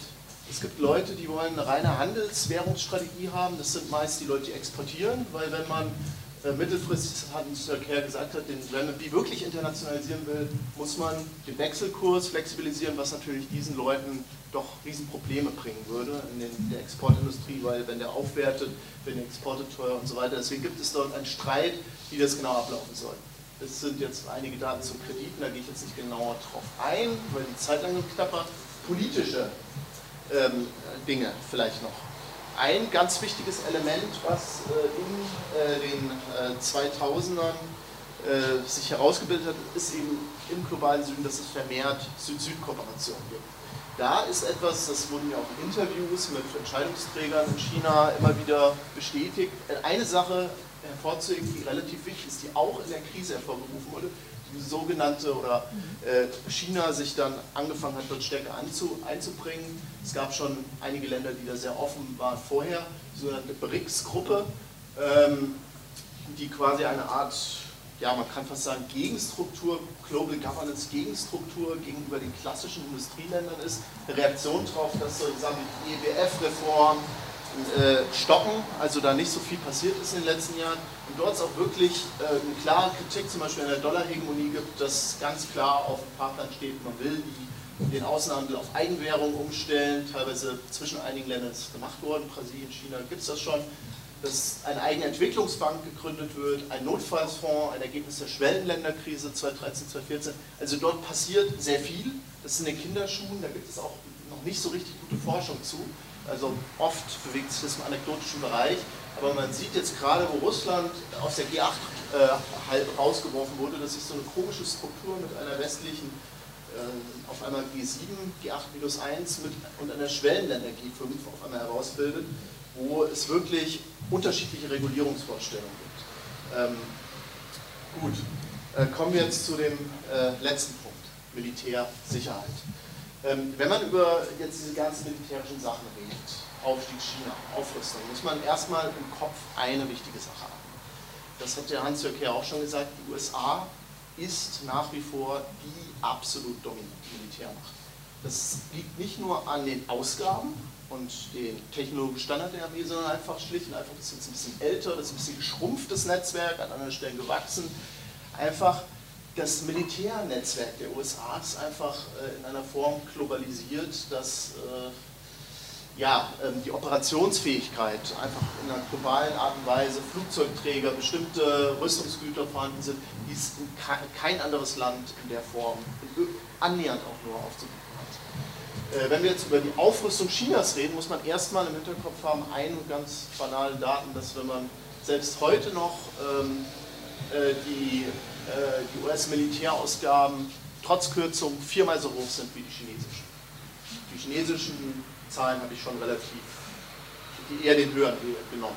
China hat auch lange immer wieder beteuert, man wolle einen friedlichen Aufstieg. Es gab da auch ähm, wirklich Seminare bei der Parteiführung, wo man sich historische Aufstiege von Deutschland oder so angeguckt hat. Also bloß nicht Säbelrasseln, bloß nicht äh, in irgendeiner Form Konfrontation suchen, äh, sich bedeckt halten. Das war sehr, sehr lange äh, die Devise. Zum Militär. Das Militär ist eigentlich äh, äh, in der Öffnungspolitik, 78 ähm, folgende, gab es ja diese berühmten vier Modernisierungen. Das Militär rangierte auf Platz 4. Also war eigentlich am niedrigsten angesiedelt. Das wurde, die Modernisierung des Militärs wurde vernachlässigt. Ähm, aus ganz anderen Gründen. Man wollte die Ressourcen woanders reinsetzen. Man wollte auch ähm, bestimmte Kräfte in der Partei da ähm, äh, zurückhalten. Also das ist sehr viel langsamer gewachsen, der Militärhaushalt, als das Gesamtbip, also 3% ungefähr jährlich. Ähm, man hat aber dann auch schon so einen gewissen Wake-up-Call mit dem Vietnam, also Krieg gegen Vietnam gehabt, wo sich China eine blutige Nase geholt hat in dieser Auseinandersetzung, also dass man das restrukturiert, die Ausgaben kürzt, also da sind schon erste Modernisierungen vorangekommen. Der eigentliche, ähm, die eigentliche Veränderung kam mit dem Irakkrieg 91 als die Parteiführung, die chinesische, gesehen hat, dass einfach ähm, die US-Armee imstande war, wirklich mit so einem mit neuer Technologie, intelligenten Waffen dieses Land einfach in kürzester Zeit anzugreifen, da äh, wurde dann die Militärstrategie vom Volkskrieg zu einem lokalen äh, Krieg unter Hightech-Bedingungen äh, verändert. Also man hat systematisch angefangen, äh, russische Arsenale aufzukaufen, dort stärker auf Innovation zu setzen. Dieses Thema der Ressourcenzufuhr wurde Ende der 90er Jahre auch wichtig. 93 wurde China zum Erdölimporteur, historisch war es ein Exporteur, also Handelswege schützen, das wurde in den 90er, späten 90ern immer wichtiger. Und man hat auch sich nach Partnern umgesehen, vor allem Russland schon recht früh, 96, 2.1, äh, dann wirklich auch ähm, stärkere Zusammenarbeit. Diese Militärdoktrin wurde dann nochmal verändert. Es wurde vermehrt auf eigene Hochtechnologie dann unter Rütchentau gesetzt. Dort wurden eigene U-Boote der Sung-Klasse entwickelt, Raketenabwehrsysteme und so weiter und so fort. Aber diese Armee war ähm, lange Zeit vor allem defensiv ausgerichtet, also war fähig, äh, ja, Angriffe abzuwehren. Aber der Operationsradius der chinesischen Armee war eigentlich nie über die küstennahen, außer die U-Boote, äh, küstennahen Gewässer raus. Die chinesischen ähm, Truppen sind heute 2011, Libyen-Krise, hatten die viele Staatsbürger in Libyen, die hatten gar nicht, äh, als es diese Krise gab, die, die, Kapazitäten, um ihre Leute nach Hause zu holen. Die mussten sich Flugzeuge anmieten, um die Chinesen zurückzufliegen. Also sie können gar nicht eine richtige Auslandsintervention bisher machen. Das könnte sich ändern. Aber dennoch ein Umdenken, also historisch war China jahrhundertelang keine Seemacht mit dem Somalia-Einsatz 2008, bei, bei den Piraten, haben die das erste Mal Schiffe dahin geschickt, also wirklich ein Bruch, also zur Seemacht zu werden und auch stärker auf militärische, also Tarnkappenbomber wurden jetzt entwickelt, AWAC-Flugzeuge, das sind diese Dinger, die man braucht, um so einen Luftkrieg zu koordinieren und so weiter und so fort. Und auch ein eigener militärisch-industrieller Komplex, der ist nicht so groß, da sind Staatsunternehmen drin, mit, der wird auch jetzt teilprivatisiert, also da auch so ein Ding, wo jetzt Privatinvestoren rein können. Ähm, aber den gibt es in China, ähm, wo auch relativ kompetitive Technik, zumindest auf russischem Niveau, mittlerweile gemacht werden kann. Wie, was ist jetzt an Konflikten passiert? Man kann eigentlich zwei wichtige Sachen sagen. Zum einen, China hat angefangen, nicht mehr zu akzeptieren, hier eingeklemmt zu sein, hier in diesen ersten Inselring äh, hinter Taiwan, sondern hat angefangen, das erste Mal in den 2000ern äh, mit einzelnen äh, ähm, Fregatten und so weiter und so fort darüber hinauszufahren. Da war ein Riesengeschrei dann sofort in den USA, also Papers, äh, wo geschrieben wurde, gleich, also, äh, also wirklich eine Veränderung der Situation in dem Meer. Ich würde sagen, dass das noch nicht sehr aggressiv war, wenn man jetzt überlegt, wie das militärische äh, Netzwerk da aussieht von den USA, also überall Stützpunkte in, in Guam, in, in Japan, in Südkorea, in, also es ist schon ähm, sehr, sehr eng geflochten, auch andere Verträge mit Singapur, Philippinen, ähm, wurde, wird jetzt wieder aufgerüstet und so weiter und so fort. Aber man muss sagen, dass es dort schon Bestrebungen gab, operationsfähig zu werden. Und äh, umgekehrt äh, wurde unter Obama die Militärstrategie reformuliert. Weg von so einer Zweikriegsstrategie äh, vom Bush hin zu einem geografischen neuen Fokus, der in Ostasien, ein Pivot in Ostasien, äh, dass quasi die US-Armee vor allem in Ostasien, äh, also die neuesten, die Subtruppen dort die neuesten Waffen kaufen dürfen und Vorrecht haben, ganz klar so der Move eher aus dem Nahen Osten raus, stärker dahin, die entsprechend Truppenteile aufbauen, auch wieder neue Truppen äh, nach Australien, das war ja groß in den Medien, in Singapur wurden die Häfen tiefer ausgehoben, damit US-Schiffe rein können. Also da gibt es schon dieses alte Bündnissystem aus dem Kalten Krieg, wird in irgendeiner Form reaktiviert und auch ausgebaut und auch eine ganz klare Unterstützung in Territorialkonflikten ähm, von den USA ähm, mit, gegenüber China. Es geht da auch um Handelsrouten, natürlich, wenn man die, die chinesischen Energieexporte, die über den Seeweg gehen, in irgendeiner Form kontrollieren kann, kontrolliert man das Land irgendwie auch. Das Ganze ist auch eingebettet in eine breite Strategie. Solche Sachen wie, okay, wenn man in, im Nahen Osten nicht mehr den Finger drin haben will, dann muss man eben selber Energie gewinnen. Das hat eine geostrategische Bedeutung, dass die gilt jetzt auf Fracking setzen. Das bedeutet nämlich, wenn man dann Energie, autark ist das falsche Wort, aber Exporteur auf einmal ist und nicht mehr gewaltiger Importeur, ähm, äh, können einem bestimmte Sachen im Nahen Osten, naja, auch ein bisschen egaler sein auch ähm, solche Sachen wie, dass man den Handel versucht auszubauen zwischen der EU und den USA und so weiter und so fort. Das ist wirklich eine breitere Strategie, würde ich sagen. Das Ganze führt jetzt derzeit zu neuen Konflikten. Das hat in China eine Innendynamik und eine Außendynamik. Die Außendynamik ist, dass die absolut ganz klar haben, keinen Schritt zurückweichen, äh, eine klare Interessensphäre jetzt aufbauen hier in äh, Südchina. Es geht dabei auch um Öl, Gas und äh, Fischgründe und solche Sachen. Da wird dann immer vorgerechnet, warum ein Chinese hat nur 30 Prozent der durchschnittlichen Zugang zu Fischen und äh, wir haben kaum Erdölquellen und so weiter und so fort. Aber es gibt da ganz heftige Konflikte, das haben Sie alles in den äh, Medien gehört, einzelne Inselsgruppen, wo es wirklich mit fast jedem Land, Nachbarn auf der Seeebene ähm, China in irgendeiner Form Konflikten ist. Das nimmt auch raue Züge an, also dass dann die vietnamesischen Schiffe rammen dann die chinesischen, umgekehrt rammen die chinesischen, die vietnamesischen. Äh, hier wurden neulich, gab es dann diesen Bohrturm, der einfach reingepflanzt wurde, wo es dann die Riots in Vietnam gab, wo, also wo Menschen umgebracht wurden als Reaktion. Künstlich aufgeschüttete Inseln, um die Territorialansprüche zu, zu untermauern. Also da wird mit harten Bandagen gekämpft, äh, wirklich. Ähm, gefährlich, Flugverbotszonen eingerichtet. Äh, Japan macht eine neue Verfassungsinterpretation, dass man Auslandseinsätze machen kann. Das ist wirklich eine Situation, wenn man in China selber ist, kriegt man das eben täglich irgendwie mit, wo man schon denkt, hm, da braut sich was zusammen, was eher unangenehm ist. Ähm, wobei das auch eine Innendynamik hat, ähm, innenpolitisch Stärke zu beweisen. Es gibt, in, ich kann jetzt nicht genau darauf eingehen, natürlich in der chinesischen Partei auch Konflikte gerade wie, zwischen verschiedenen Fraktionen und es wird halt genutzt, eben auch um da ein bisschen abzulenken. Aber äh, ich bin jetzt fast fertig. Das Ganze mündet in Rüstungswettlauf. China äh, rüstet auf, Indonesien rüstet auf, Japan, okay, die Wirtschaft guckt nicht so, da kann man nicht so viel aufrüsten. Südkorea, Philippinen, alle rüsten auf dort unten. Und äh, ich denke, dass umgekehrt China angefangen hat mit der Shanghai Cooperation Organization mit Russland, einigen zentralasiatischen Staaten, doch so eine Art Block zu schaffen, der bisher nicht wie die NATO und Verteidigungsbündnis ist, aber schon, wo es auch um Terrorismusbekämpfung nach innen, wo es um wo es den ersten gemeinsamen Militäreinsatz jetzt äh, äh neulich gab, größer, wo für, also zwischen Russland und China gab es ja schon öfters, also wo wirklich was passiert. Auch die Ukraine-Krise führt dazu, dass Russland wirklich stärker sich an China angenähert hat.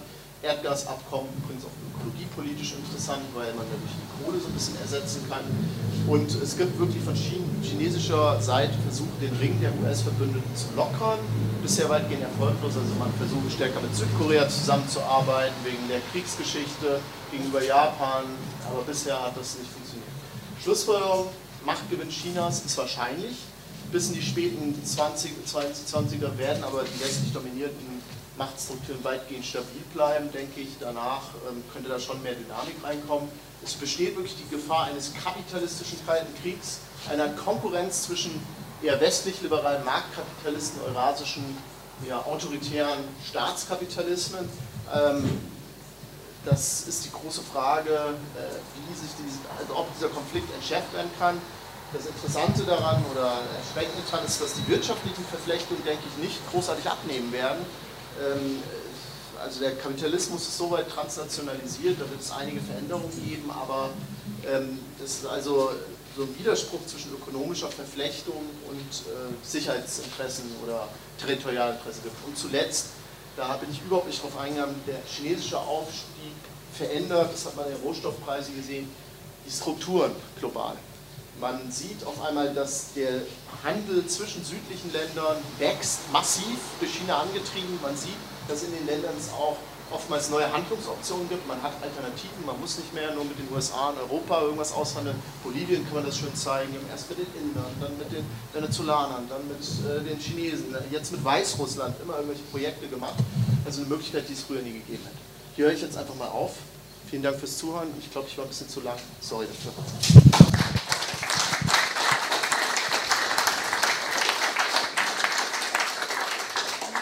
Da das die letzte Runde gewesen ist und ich weiß, dass es eigentlich eine gemeine Aufgabe ist, die wir da ausgelöst haben, weil das waren mehrere Themen in einen Vortrag eingewickelt, ähm, habe ich einfach kein Stoppsignal gesetzt. Ich weiß, dass wir heute auseinandergehen werden und äh, viele Dinge nur angerissen haben werden. Hier waren in beiden Vorträgen eine ganze Reihe von Aufforderungen, in die Diskussion zu gehen, drin, weil eine ganze Menge Stichworte da waren. Es waren Erklärungen für bestimmte äh, strategische Schwerpunktsetzungen vorhanden, Instrumentarien, die dafür ausgewählt werden. Es waren zum Teil der Hinweis auf Kooperationsangebote, Kooperationsmöglichkeiten, aber auch die Konfliktpotenziale mit angelegt. Also ich eröffne hiermit das Feld für die Diskussion. Äh, wir machen das wieder so, wir gehen rum, sammeln. Äh, ich würde vielleicht sagen, nicht sechs, sieben Fragen, sondern bei vier, fünf vielleicht Schluss machen, damit das die Möglichkeit gibt, das Antworten ein bisschen besser zu lenken. Ja, Stefan, du hattest kurz erwähnt, dass es äh, quasi unterschiedliche Ordnungsmodelle gibt bei den G7-Staaten und bei den BRICS-Staaten. Könntest du das nochmal ausführen? Also inwieweit äh, haben diese BRICS-Staaten tatsächlich ein Ordnungsmodell für die gesamte äh, Weltökonomie oder geht es da nicht nur sozusagen um ja, nationale Interessendurchsetzung oder ist das wirklich ein Ordnungsmodell, was dem neoliberalen äh, westlichen sozusagen widerspricht? Ja? Herr Schmalz, Sie haben von der Restrukturisierung des kapitalistischen Weltsystems gesprochen. Können Sie das vielleicht noch ein bisschen erläutern und was hätte das für Auswirkungen für uns? In Europa? Äh, ich habe zwei Fragen.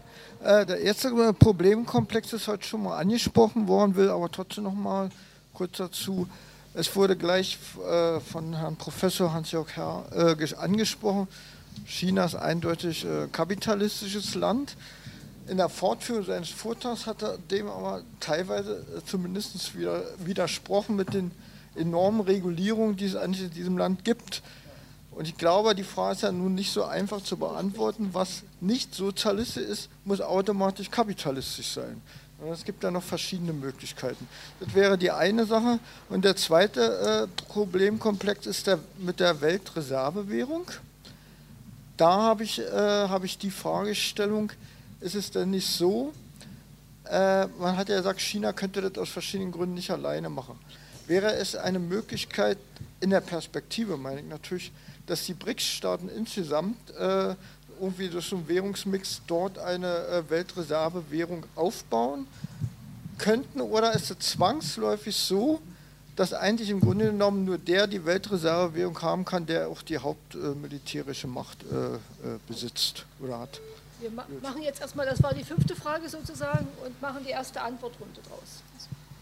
Da die Bankenfragen zuerst und zuletzt angesprochen worden sind, würde ich sagen, erst du ja, zu, zu der äh, ersten Frage, der, äh, die Schattenbanken. Ähm, im, im, Prinzip hat äh, China das gleiche Problem wie, wie, wie, die USA oder Europa auch, wo es auch dieses Schattenbankensystem gibt. Äh, was ist da das Problem? Ähm, das, das äh, Geschäftsbankensystem ist ja relativ strikt kontrolliert in China und äh, wird jetzt ja auch durch äh, Basel III und so weiter in, in, in westlichen Ländern relativ strikt äh, kontrolliert, das Schattenbankensystem nicht. Und das, das Schattenbankensystem war ja, sagen wir, gefahrlos.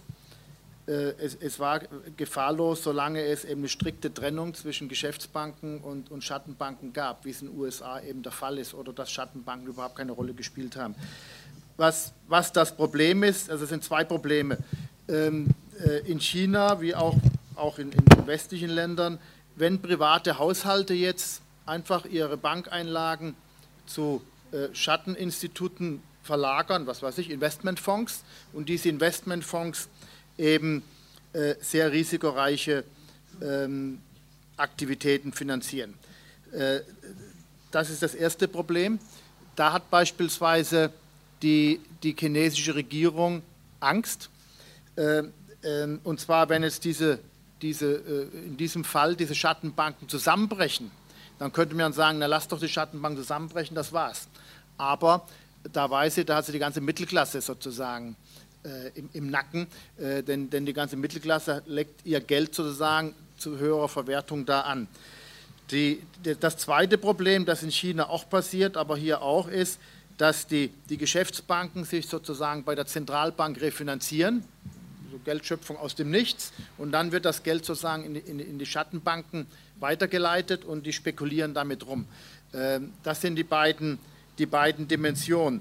Äh, deshalb, deshalb ist ähm, zumindest meine Meinung, äh, müssten die Schattenbanken natürlich äh, strikt reguliert werden wie Geschäftsbanken. Natürlich hat es dann auch Nachteile, wie für Sie dann in dem Fall. Natürlich hat dann eine Regulierung, äh, schränkt natürlich dann auch Freiheiten ein, aber für die Stabilität des Gesamtsystems ist es eben äh, ein Problem, wenn man diese äh, deregulierten Schattenbanken hat. Und ich glaube, dass das Grundproblem in China ist, ähm, dass die Regierung also ohne weiteres die Banken, die Schattenbanken zusammenbrechen lassen könnte. Aber das würde politisch extreme Unruhe bedeuten, weil gerade sozusagen der, der, Rückhalt der Partei, das sind ja nicht die, die, die, die Wanderarbeiter, sondern das ist die Mittelklasse, die würde da, äh, die würde da rebellieren. Ähm, soweit dazu. Äh, China, ein kapitalistisches Land, gut, man kann jetzt natürlich, man müsste jetzt Kriterien diskutieren, was ist jetzt Kapitalismus, was nicht. Ich, ich ziehe es vor von von einem regulierten kapitalistischen System zu sprechen. Das ist für mich übrigens auch die einzige Vision, die ich äh, für, äh, für, für eine Weiterentwicklung auch hier sehe. Meines Erachtens gibt es keine, kein anderes Modell, kein anderes seriöses Modell, als, als den jetzigen Kapitalismus immer regulierter zu machen. Und was dann rauskommt, Äh, das muss man dann mal gucken in ein paar hundert Jahren sozusagen oder in 50, 60 Jahren. Und das, das, das entspricht ja auch entspricht ja, das entspricht ja auch vollständig der Marxischen Idee, dass das äh, neue System aus dem alten rauswachsen muss. Und da sagen die leninsche Revolution, die war nun mal falsch, ne? vom sozusagen äh, vom Agrarland in den Sozialismus. Also ich denke, wenn man sich vom kapitalistisches Land zum Sozialismus, dann kann ich mir das nur vorstellen, dass man äh, immer stärkere Regulierung sucht und sich dann so langsam an, an ein System rantastet und dann ist es vielleicht ein regulierter Kapitalismus oder schon Sozialismus. Das ist vielleicht ein bisschen Geschmackssache. Äh, Hauptsache ist, dass wir inhaltlich wissen, was wir meinen. Äh, der letzte Punkt, Weltreservewährung. Ähm, äh, der, das Problem ist ja, ähm, ähm, man kann nur partiell entscheiden von Regierung, was eine Weltreservewährung ist, sondern es wird auch von, Vermögens, von Vermögen, Vermögenden entscheiden, entschieden. Ja? Was weiß ich, wenn jemand, ein, ein, Reicher von Simbabwe sagt, ich will den, äh, den Dollar von Simbabwe nicht haben, dann, dann, dann will er einen US-Dollar haben, dann kann man da nichts machen. Das heißt, es hat, es hat eine Dimension, dass die Privaten entscheiden, in welcher Währung sie internationale Kredite geben und so weiter und so fort. Oder natürlich, man, könnte sich natürlich auch ein Weltwährungssystem vorstellen, wo internationaler Kapitalverkehr deutlich eingegrenzt wird und so weiter und so fort. Und dann wird man die Freiheiten wegnehmen, dann könnte man das natürlich besser entscheiden. Ich denke, die, die BRICS, du, hast es ja angesprochen, die, ähm, das, das ist natürlich schon ein, ein, ein spannendes Projekt. Und zwar planen sie unter anderem auch einen eigenen Währungsfonds, du hast es ja genannt, einen eigenen Währungsfonds aufzubauen, der dann nicht mehr diese Auflagenpolitik macht und so weiter. Ich denke, das hat, das hat wenn, wenn die sich einigen, die sind, das sind natürlich auch sehr unterschiedliche Länder, aber wenn die sich einigen und bauen sowas wie internationalen Währungsfonds auf, eigene äh, Hilfsmechanismen, Programme und so weiter, das würde, äh, das, das würde schon ein gigantischer Machtzuwachs der Länder des Südens bedeuten und natürlich auch für, für für Handelstransaktionen, da hast du völlig recht, äh, kann man natürlich dann diese Währung nutzen. Also wenn die das wenn die in der Lage wäre, das zu machen, wäre das äh, höchst äh, wünschenswert, weil das würde natürlich die Dollarhegemonie schon schwächen. Das Wort BRICS ist, glaube ich, die Brücke zwischen den beiden Herren. Ähm, es ist auf jeden Fall anzumerken, dass mit dem letzten BRICS-Gipfel eine neue Qualität erreicht worden ist, dass mit der New Development Bank, die als Institution jetzt ins Leben gerufen worden ist und dem äh, Krisenausgleichsfonds zwei Instrumente geschaffen wurden, mit denen dieses Staatenbündnis oder diese Staatengruppe erstmals auf einer anderen Grundlage international sich organisieren und aufstellen können. Bleibt abzuwarten, wie effektiv diese Instrumente sind, aber ich glaube, die Frage, die du an die Wand gemacht hast, gibt es äh, da künftig ein Gegengewicht zum G7 würde ich nochmal unterstreichen wollen und von dir die Antwort hören. Ähm, gut, da hatte auch, kam auch die äh, Frage nach den Ordnungsvorstellungen, die es dort gibt. Also man kann vielleicht drei, vier Sachen sagen. Mehr Staat, also es gibt kein, ein unverkrampftes Verhältnis zum Staat in den Ländern. Also jetzt nicht, es muss alles privat sein. Mehr Keynes würde ich auch sagen, äh, ist, ist dort drin. Also auch ein unkrampftes Verhältnis zu staatlichen Investitionen, ähm, Regulierung. Multilateralismus ist, glaube ich, ein wichtiges Stichpunkt, auch auf politischer Ebene, UN und so weiter und so fort. Also da gibt es schon einige, einige Vorstellungen, die zumindest abweichen von dem, äh, was äh, jetzt in der, im globalen Norden oder wie man es auch immer nennen will, äh, praktiziert wird. Wobei ich noch nicht irgendwie sehe, dass da so, so was richtig wie so eine einheitliche Vision dieser Länder entstanden ist. Äh, ein wichtiger Punkt dabei ist, dass China natürlich äh, vergleichsweise, wenn man die anderen Länder, also das in Vergleich setzt, von der Wirtschaftskraft, vom Bruttoinlandsprodukt ist China größer als der Rest zusammen. Das darf man nicht vergessen. Also es gibt auch in den Institutionen, die dort gefördert werden, immer ein chinesisches Übergewicht. Also China steckt bei den 100 Milliarden 41 Milliarden rein. Die anderen Länder können, kommen da teilweise gar nicht nach. China will gerade einen Teil ihrer, seiner Devisenreserven in solche Projekte stecken. Das kommt ihnen entgegen. Aber wenn jetzt auf einmal Südafrika oder Brasilien solche Summen da reinstecken sollen, ist natürlich nicht, nicht, nicht so einfach. Also da gibt es auch Probleme, auch bilateral Ganz wichtig, die, äh, die äh, chinesisch-indischen Beziehungen, das ist so eine Sache, glaube ich, wo sich sehr viel daran entscheidet, wie äh, die ganze Dynamik in Ostasien, Südasien sich weiterentwickeln wird. Man hat jetzt ja den Herrn Modi dort als Präsident, der wird in den chinesischen Medien, wurde dann eine Weile als der Nixon Indiens gehandelt, nach dem Motto, der macht das Land auf für China da gibt es auch in der Geschichte von dem äh, Modi, auch in der Provinz, wo er aktiv war, gab es eine enge Zusammenarbeit, aber ähm, wenn man sich jetzt anschaut, was bisher passiert ist, auch eine enge Kooperation mit Japan, der macht eher so ein Spiel, dass er mit allen größeren Mächten gleichzeitig kooperiert, aber auch China mit reinholt. Also das ist eine ganz große Frage, was da passiert, ähm, aber man kann, glaube ich, noch nicht so richtig die Dynamik da abschätzen. Weltreservewährung hängt äh, die Frage natürlich auch da ein bisschen dran. Ähm, also diese Länder sind alle für sowas wie einen Währungskorb.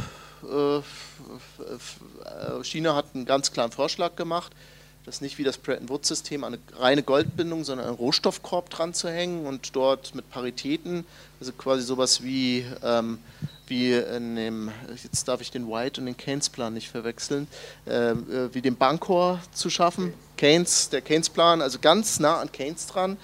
Ähm, es wird auch sowas wie ein Pratt Woods von unten gerade organisiert, in dem China riesige Mengen an Gold und Rohstoffen aufkauft und einfach schon mal äh, hinlegt in einen riesen Speicher, also äh, Unmengen an Gold. Wenn man sich den Goldimport anschaut, China ist einer der größten Goldexporteure der äh, Produzenten der Welt. Es ist sehr viel Gold reingekommen, teilweise auch private Hände, aber dort könnte man sagen, dass dort sowas vielleicht schon organisiert wird, auch natürlich vom Hintergrund, dass man versucht, da Geld reinzustecken. Aber es ist ein wichtiges Thema, aber ich glaube, dass das sehr, sehr lange dauern wird, bis Marktakteure wirklich vielleicht in Ostasien oder in äh, Afrika oder in anderen Ländern wirklich da was wahrnehmen.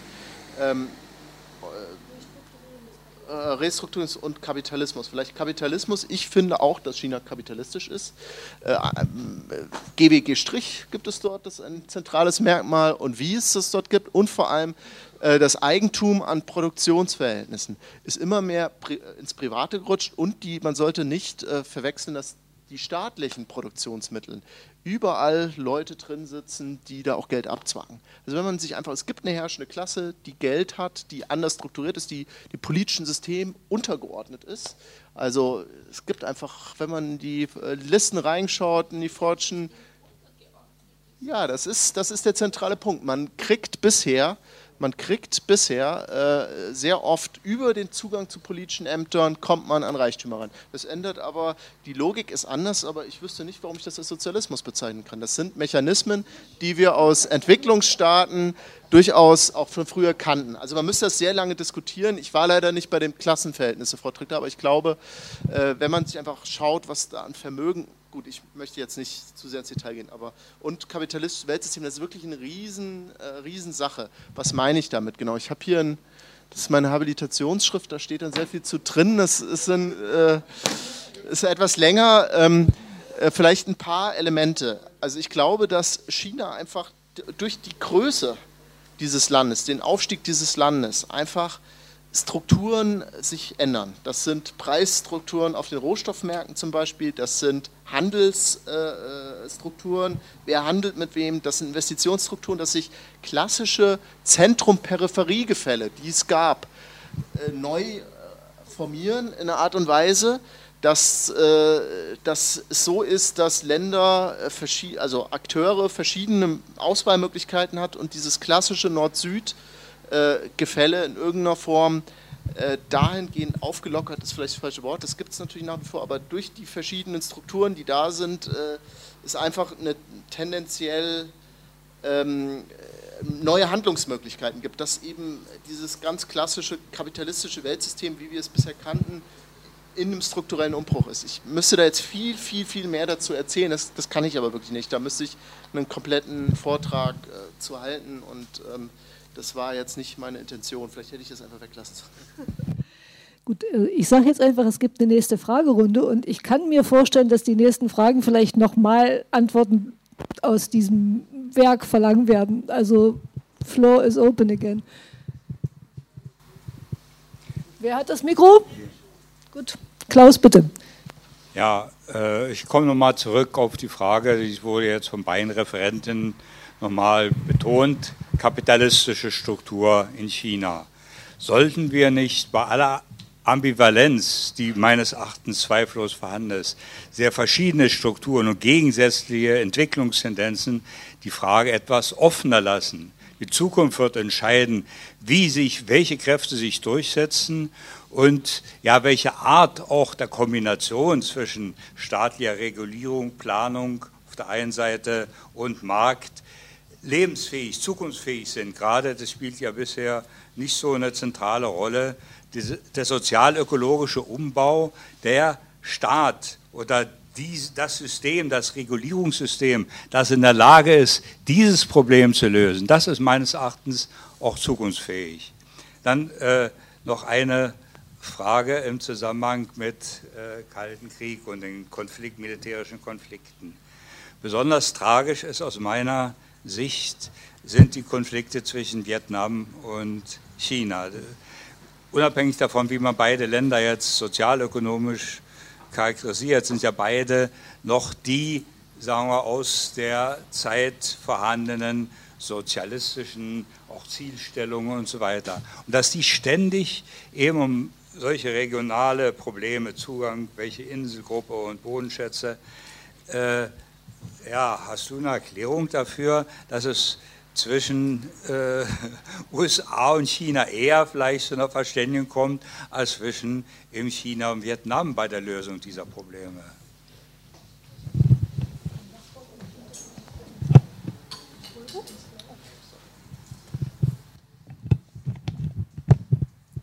Also ich habe das Referat von Stefan äh, ganz ausgezeichnet äh, gefunden. Ich glaube, das hat auch der Beifall gezeigt. Aus deinem Referat geht aber nicht stringent hervor, ja, dass also China ein kapitalistisches Land ist. Ja. Ich spiele nur den Ball zurück, es müsste in einem anderen also Forum äh, diskutiert werden. Ich glaube auch nicht, dass irgendjemand in das Geheul einstimmen sollte, macht auch, glaube ich, kaum jemand hier, von China geht die große Gefahr aus. Das glaube ich überhaupt nicht. Aber ich glaube, dass durch bestimmte politische Maßnahmen von Chinas die Idee des Sozialismus diskreditiert wird. Bei, bei Afrika und der Investitionspolitik von China kenne ich mich nicht aus, das sollten sollten andere Leute behandeln. Aber ich kenne mich etwas bei Griechenland aus. Ja. Dort hat der Staat, weitgehend staatliche Konzern Costco mindestens die Hälfte des Hafens in Piräus also aufgekauft und hat dort eine extrem grausliche Politik betrieben. Gewerkschaftsrechte wurden eingeschränkt, sozialpolitische Maßnahmen wurden zurückgeschraubt, Gesundheitsmaßnahmen und, und, und. Ja. Also wirklich eine beinharte, in dem Fall wirklich also prokapitalistische Austeritätspolitik in Griechenland, in einem Land, wo wir in Westeuropa hinschauen und sagen, das ist das Experimentierfeld für Neoliberalismus. Solidarität mit den griechischen Arbeitern und Arbeiterinnen ist notwendig. Und in dieser Situation betreibt es China äh, so eine Politik. Mich würde interessieren, wie du das einschätzt. Wie werden solche Sachen in China behandelt, werden sie diskutiert, werden sie unter den Teppich gekehrt. Ich schließe mit einer persönlichen Erfahrung. Ich war auf einer Universität in Nanjing und habe diese, diesen Konflikt zur Sprache gebracht und das Publikum hat sich in drei Teile geteilt. Ein Drittel hat mich unterstützt, dass das also mit einer so, so sozialistischen Außenpolitik nichts zu tun hat. Ein Drittel war neutral, aber ein Drittel hat gesagt, völlig richtig, ja, in Europa wird eine zu große Sozialpolitik also betrieben, daher ist Europa in der Krise und man sollte noch schärfer diesen Kurs also fahren. Daher würde mich interessieren, du hast einen größeren Einblick, wie das sozusagen auf mittlerer und höherer Ebene in der Partei und im Land diskutiert wird.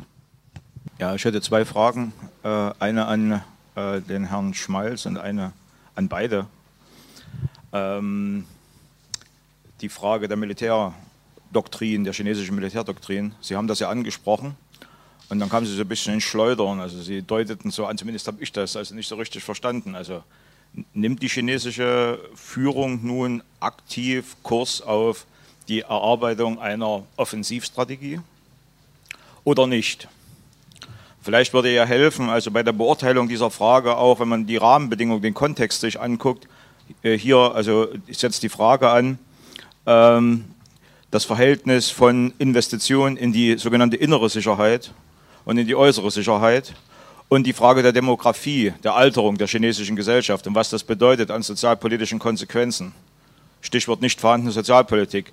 Wie wirkt sich sowas aus auf militärisches Überlegen? Vielleicht wäre das ein Ansatz, vielleicht können Sie da was dazu sagen.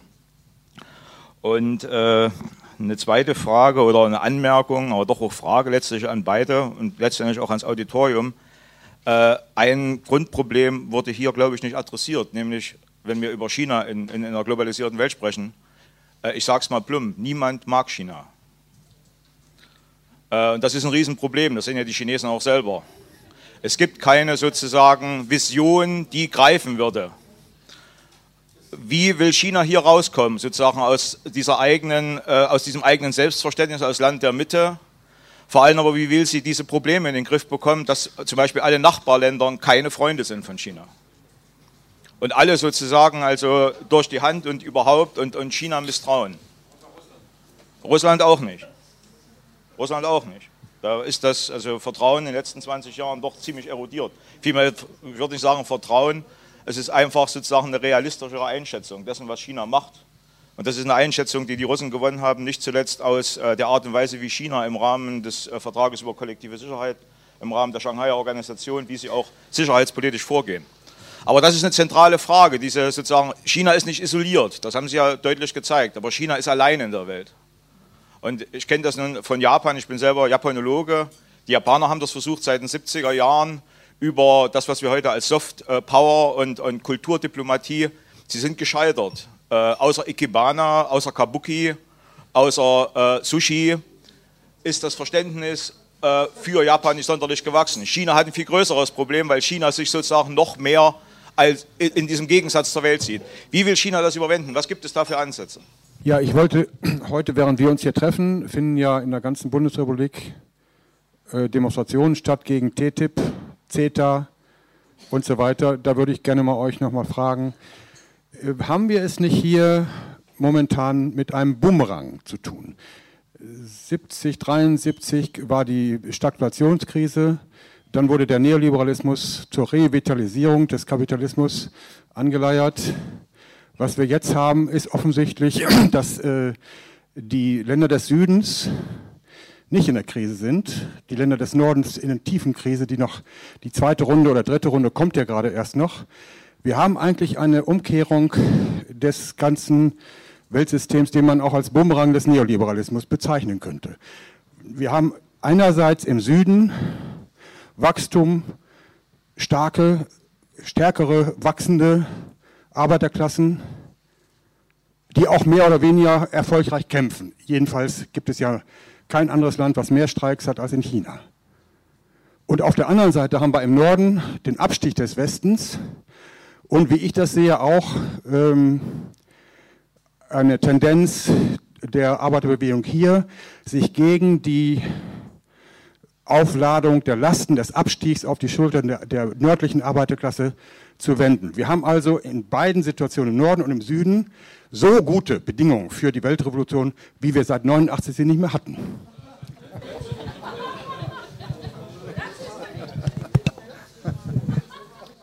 Ich gebe jetzt zuerst an dich, des Ausgleichs wegen. Ja, ich bin ja auch Arbeitssoziologe, da kriege ich jetzt das. Nein, aber ähm, ich fange mal beim anderen Punkt an. Jetzt muss ich erstmal schauen. Genau, fange ich mal bei der Militärdoktrin an. Das ist relativ einfach.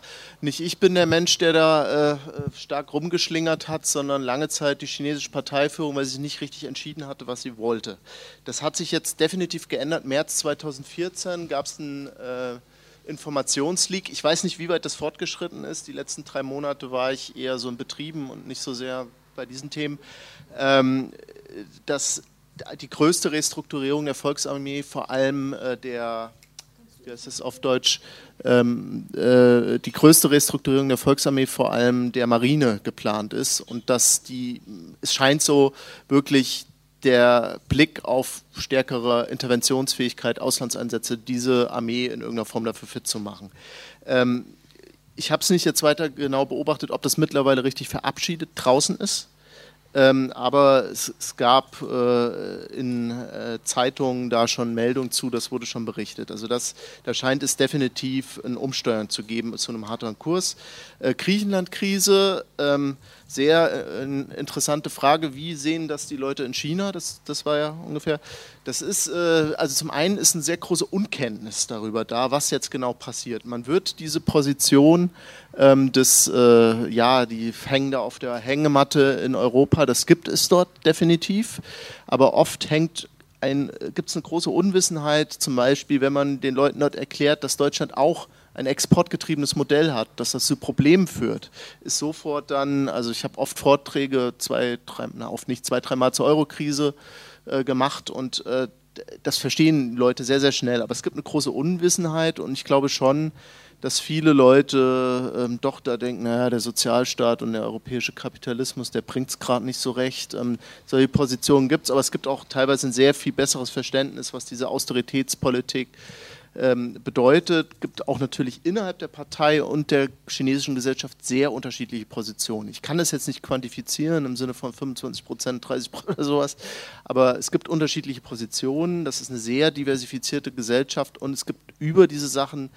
äh, teilweise auch nicht so einen regen Diskurs. Es gab starken Diskurs darüber, ob China Europa Geld leihen soll. Das war äh, in dieser Phase 2012 war das, glaube ich, als es dann auf einmal hieß, äh, Europa, äh, China soll äh, europäische Staatsanleihen kaufen, soll helfen bei der Rettung des Euros. Da gab es großen Widerstand dagegen. Also ähm, es ist auch ähm, könnte ich jetzt Anekdoten erzählen, aber ähm, also gab es wirklich Leute, warum sollen wir jetzt da das Geld reinstecken und so weiter und so fort. Also da äh, große Skepsis. Ähm, gut, ähm, die, Kapitalismusfrage, ich glaube, die geht wirklich zu weit. Ähm, wenn wir das jetzt, äh, Sie haben recht, ich habe nicht jetzt primär über Kapitalismus geredet, sondern über wie China, also chinesischen Kapitalismus, sondern wie der chinesische Kapitalismus, ich habe das quasi vorausgesetzt, ähm, sich artikuliert weltweit und wie die Beziehungen sind und so weiter und so fort. Aber ich denke, dass es sehr unterschiedliche Kapitalismen gibt. Natürlich ist das offen, wie sich China entwickelt. Ich halte es durchaus für möglich, dass China so, ja, klassisches kooperatistisches System herausbildet mit organisierten Arbeitsbeziehungen, mit einem Sozialstaat, der vielleicht klientelgesteuert ist, das äh, auch mit äh, starken ökologischen Impulsen, das ist natürlich offen. Dieser Blick auf das deutsche Modell, finde ich, ist schon in irgendeiner Form interessant. Also da gibt es anscheinend schon, es ist auch umkämpft, wie, Sie, wie der Hans-Jörg Herr gesagt hat, mit der Finanzialisierung. Das ist ein offener Prozess. Aber ähm, jetzt von den äh, Char Charakteristika würde ich das schon auf alle Fälle kapitalistisch nennen. Aber gut, äh, ich möchte es jetzt nicht zu weit führen. Was gab es jetzt noch? Niemand mag China. Ähm, eine Zuspitzung, ähm, aber es gibt Leute in dem politischen Establishment, die das durchaus so, ich habe wirklich im Interview gehabt, ja, unsere Nachbarn mögen uns nicht, Gott sei Dank gibt es die BRIC, ähm, da ist es ein bisschen anders. Es gibt schon, ähm, also dieses Thema der Soft Power ist natürlich immer schwer zu quantifizieren. Es gibt zu Afrika einige Studien, da gibt es sehr unterschiedliche Wahrnehmungen in den afrikanischen Zivilgesellschaften, wenn man die Länder vergleicht. Ähm, der Ausbau von bestimmten kulturellen Beziehungen, Studierendenaustausch, äh, ähm, Konfuzius-Institute und so weiter und so fort, hat da einiges doch schon auch an Softpower produziert. Ähm, aber ich glaube, dass diese Softpower nicht primär in den USA oder in Europa oder so wirkt, eher in südlichen Ländern. Gerade dieses, dieser Blick, boah, China vom äh, wir haben ja das Bild von 1980, diese Bilder gesehen, äh, dieser Aufstieg, Mann in Afrika, vielleicht kann man das ja auch imitieren. Also, da gibt es schon einige Perzeptionen, aber insgesamt stimmt das schon, dass China hat jetzt nicht so ein Way of Living, so ein American Way of Living anzubieten. Bisher, ähm, also den kenne ich jetzt nicht, also kulturell äh, wirklich das attraktive Lebensmodell, was auch damit dran verbunden ist, aber vielleicht diese, dieses Signum chinesischer Traum, unter dem äh, Xi Jinping eben, mit dem die Parteiführung jetzt arbeitet. Einfach ein bisschen Wohlstand, äh, Stabilität, also das ist schon so der Versuch, da so ein bisschen Sendungsbewusstsein zu entwickeln. Und ähm, ich bin kein Kultursoziologe, vielleicht haben von den anderen Leuten, die jetzt dazu arbeiten, gibt es Leute, die ja mehr Ahnung dazu haben. T-Tip, T, ähm, äh, wie bitte? Vietnam, China. Oh, Entschuldigung, Entschuldigung, Vietnam, China. Warum äh, gehen die sich so an die Kehle?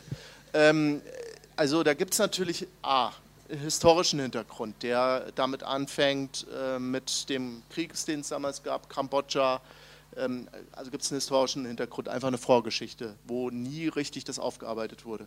Der zweite Punkt ist natürlich, also jetzt das, warum USA und Vietnam, warum vertragen die es besser mit den USA als mit Vietnam?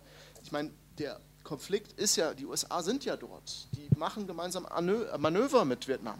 Also da gibt es ganz enge Beziehungen. Die USA versuchen Vietnam aufzubauen, teilweise, also äh, da wirklich einen Fuß reinzukriegen. Da gibt es selbst diese ganzen Erdölsachen, da gibt es Interessen US-amerikanischer Konzerne, die kooperieren, die die Technologie haben äh, mit dem vietnamesischen Staatskonzern, um überhaupt da äh, das, das Öl aus, dem, aus, den, aus der Tiefe da rauszuholen. Also da, Vorsicht, also da gibt es auch ähm, Beziehungen. Und natürlich, äh, ja, China ist groß, äh, äh, Vietnam ist nicht so groß, äh, China hat ein sehr erfolgreiches, also es gibt immer diesen vietnamesische Abgrenzung zu China, also bloß nicht äh, das Modell auch sozialistische Marktwirtschaft nennen, sondern Marktwirtschaft jetzt mit sozialistischen Charakteristika, habe ich gelernt. Also gibt es so eine ganz komische Form von Abgrenzung. Es gibt auch Konflikte im Grenzbereich, dass irgendwelche äh, ja, also vielfältige Gründe, aber wichtig, da hängt die USA auch mit drin. Und TTIP nur eine Zahl, der Handel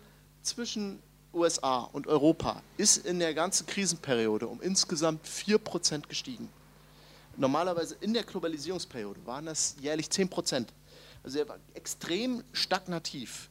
Und äh, natürlich, dass dieses Projekt jetzt kommt, hat damit zu tun und es hat auch ganz klar geopolitische Charakter, neben den ganzen Liberalisierungen und so weiter und so fort, da irgendwie ähm, eine, ähm, mir fällt, fällt, jetzt das passende Wort, also eine Art Festung ist jetzt das falsche Wort, aber eine gemeinsame Beziehung aufzubauen, die sich auch gegen, äh, gegen jetzt den globalen Süden in irgendeiner Form richtet. Das mit den Arbeiterklassen ist nochmal, es stimmt, die weltweite Arbeiterklasse sieht anders aus wie vor 50 Jahren, die ist südlicher, die ist äh, asiatischer, die ist weiblicher. Ähm, äh, ähm, und äh, das führt zu ganz neuen Dynamiken. Äh, also ich habe ähm, jetzt war in China jetzt ein halbes Jahr und habe da zwei drei Monate vor allem wirklich mit Wanderarbeitern geredet und Interviews gemacht. War auch in einer größeren Fabrik, die hier in Medien war, große Schuhfabrik. Ähm, da und also da gibt es ein Riesenthema, aber ich glaube, das sprengt jetzt total den Rahmen. Aber ganz, ganz wichtiges Thema, weil das auch die Dynamik in dem Land maßgeblich beeinflussen wird. Ich gehe nur, nur selektiv auf die Fragen ein. Äh, der, der,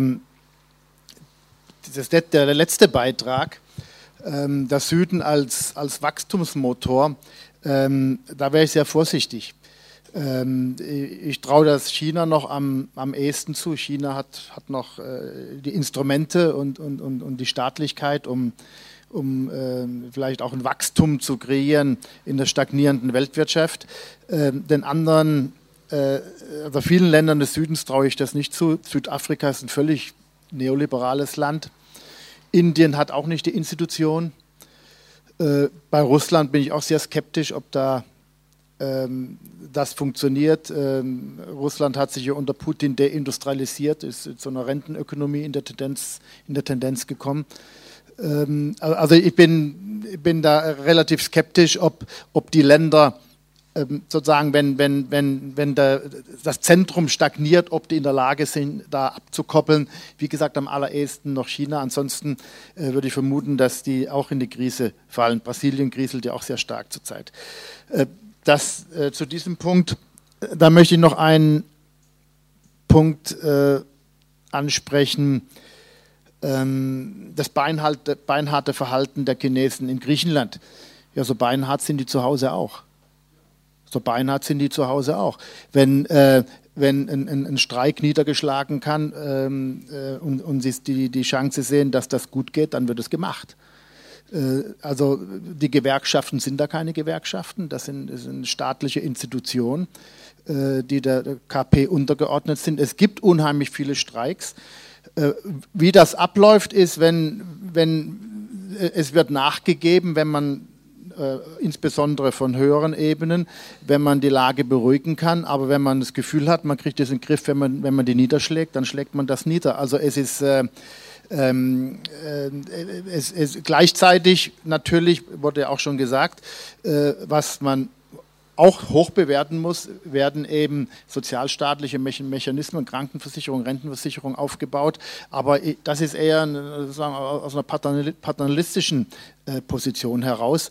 Ähm, äh, ich denke, ähm, gerade wenn, wenn das unkontrollierte Streiks sind und wenn, wenn, wenn es da Ängste gibt, das könnte sich verbreitern, äh, da, da, da ist die, die Regierung natürlich dann ziemlich hart. Also das, das muss man schon sehen. Äh, ich bin jetzt unsicher, ob ich zurückgeben soll, weil unter dem Thema Freihandel würde ich äh, eigentlich nicht nur gerne eine Antwort auf TTIP hören, sondern eventuell auch, was heißt Freihandel im Kontext Europa und China? Und da gucke ich jetzt die Referenten an und Vielleicht möchte ich da ein, habe ich vergessen, einen Satz zu Freihandel. Ähm, ich glaube, Freihandel äh, hat noch nie zu Wachstum geführt und, und, und sagen, frei, um Freihandel geht es um was ganz anderes. Ähm, da ändern sich die Strukturen des Handels etc., die Normen, äh, die Regulierung. Aber ähm, nur so viel dazu. Die Hoffnung, dass man über Freihandel Wachstumsprozesse anstoßen kann, äh, die teile ich überhaupt nicht. Denn äh, erstmal Freihandel heißt ja erstmal, okay, man kann freier handeln, wo soll denn da eine zusätzliche Nachfrage herkommen? Das ist nochmal eine ganz andere Geschichte. Also es gibt keinen Automatismus, äh, dass von Freihandel jetzt sozusagen so eine Wachstumsdynamik ausgeht. Da braucht man noch einiges zusätzlich. Ja, genau. Für die Linke heißt das unter anderem, was für Folgen hat das für Sozialstrukturen in den beteiligten Ländern? Willst du noch dazu?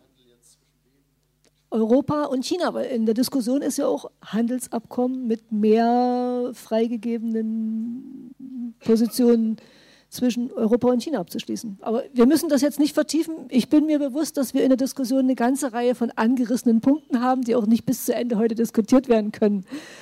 Ähm, ich will nur eine Sache zurückspiegeln in Bezug auf die äh, Frage äh, strategische Entscheidungen in Bezug auf Außenpolitik und Militär.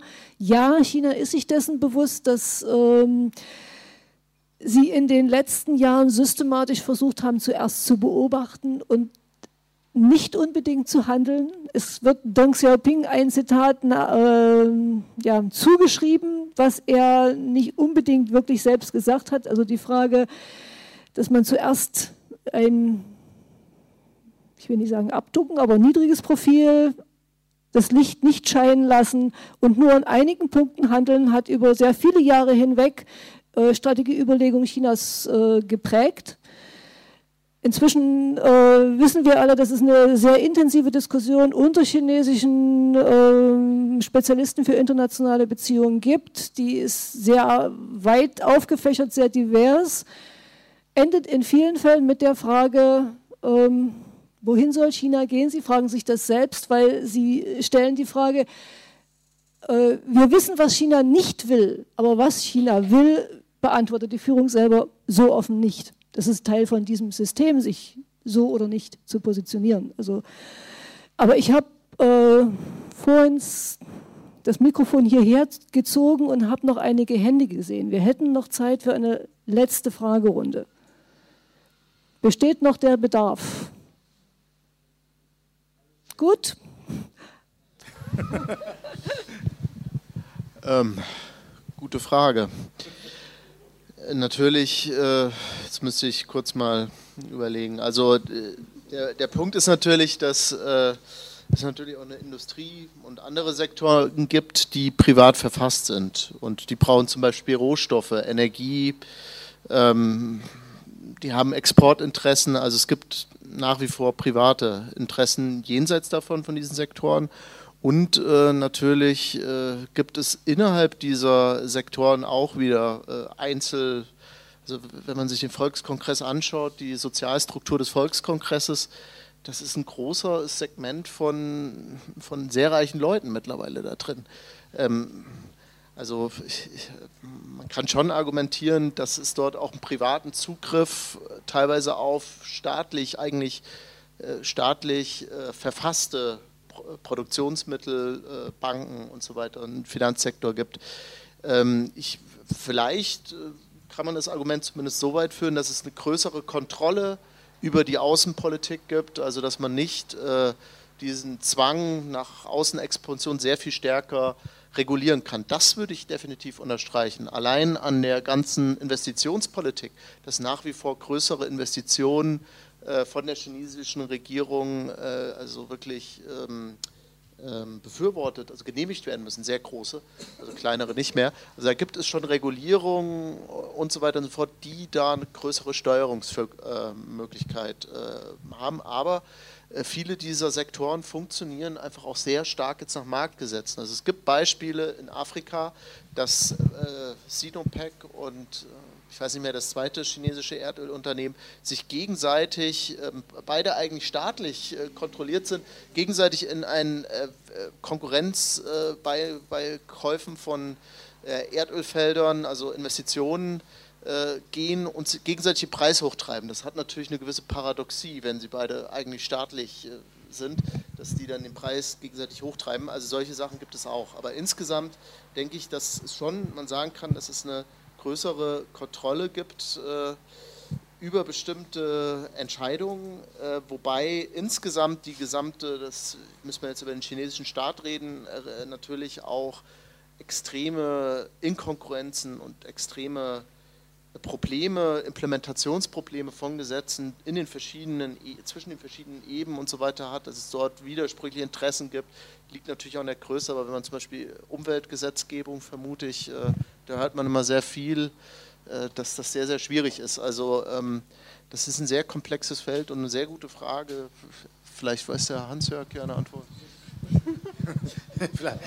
äh, mir, mir, fällt da nur äh, äh, äh ähm, also es gibt auch in China eine Debatte darüber, zumindest eine kleine. Äh, und zwar die Idee, dass man auf dem Weg zum Sozialismus und Kommunismus ist, hat ja äh, ihre Bindungskraft verloren in China. Da glaubt niemand mehr dran. Das ist out. Ähm, da glaubt noch nicht mal die, Parteimeter der, der KP glauben mehr daran. Das spielt sozusagen faktisch keine Rolle mehr. Die Frage ist, was könnte denn KIT äh, darstellen? Und da ist durch Nationalismus ein potenzieller Kandidat. Und ähm, äh, bisher würde würd ich nicht sagen, dass man starke Tendenzen in die Richtung hat, aber ähm, es gibt eine latente Gefahr. Es gibt eine latente Gefahr, dass natürlich die, die kommunistische Partei äh, den Nationalismus sozusagen als neuen Kit erfindet in irgendeiner äh, zugespitzten Situation. Und dann möchte ich als allerletzten Punkt äh, noch etwas Werbung machen für mein Buch in Chinesisch ähm, dieses Jahr rausgekommen über, über den regulierten Kapitalismus. Ähm, es gibt aber auch auf Englisch und auf Deutsch. Also wer Lust hat, äh, kann sich sowas besorgen. Der deutsche heißt, äh, da kommt immer ein Aufschrei, der gute Kapitalismus und im Englischen Decent Capitalism. Und im Chinesischen haben sie es etwas verbrämt. Die Entwicklung nach der Krise. Ja. Also, ja. So. Das heißt, wenn jetzt kein Bedarf an weiteren Fragen besteht, dann versuche ich jetzt ein Ende zu finden, ein hoffentlich gutes. Es war ein langer Tag. Ich fand viele Dinge, die in diesem Verlauf dieses Tages andiskutiert worden sind, vorgestellt worden sind, sehr, sehr anregend. Ich hoffe, dass den Anwesenden das auch so ging, trotz der erschwerten Bedingungen in diesem Raum.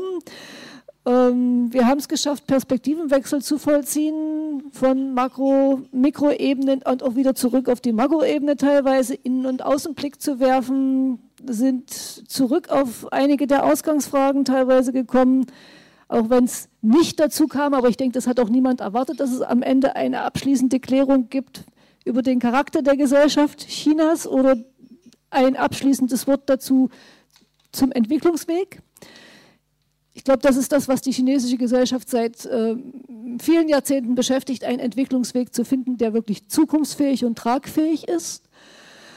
Ähm, wichtig ist, dass es eine differenzierte Diskussion dazu gibt.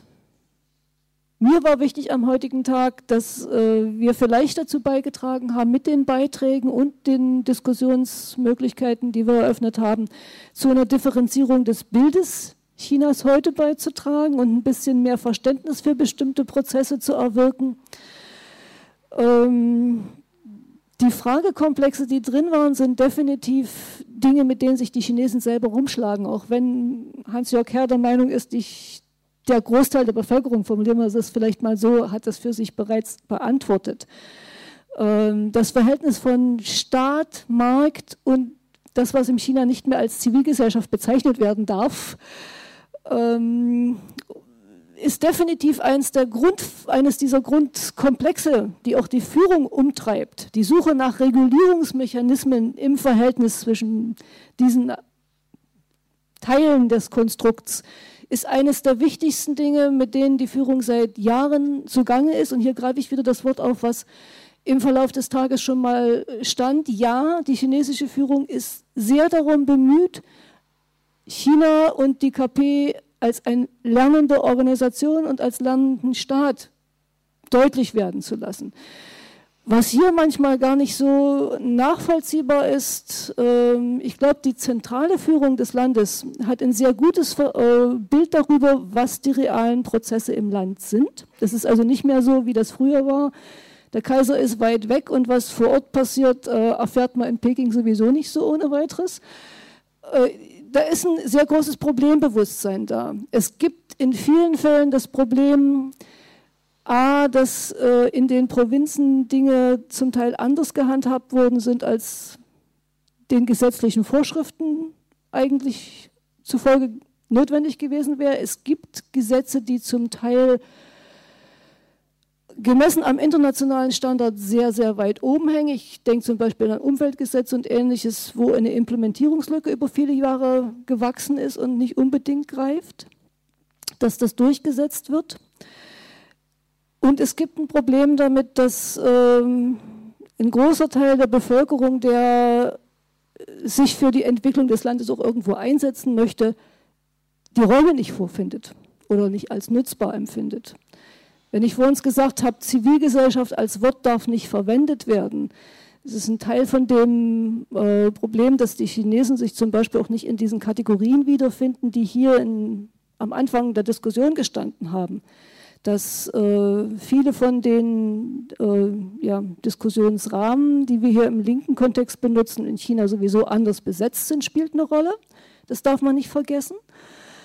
Ähm, ja, und dass äh, der Versuch von Bürgern dieses Landes, die eigene Zukunft mitzubestimmen, auf den Anspruch der KP trifft, den Entwicklungsweg festzulegen und auch festzulegen, welche Möglichkeiten für eine Beteiligung von Bürgern in diesem Prozess äh, offen gehalten werden, ist ein Feld, auf, das, oder auf dem dann immer wieder Konflikte auftreten.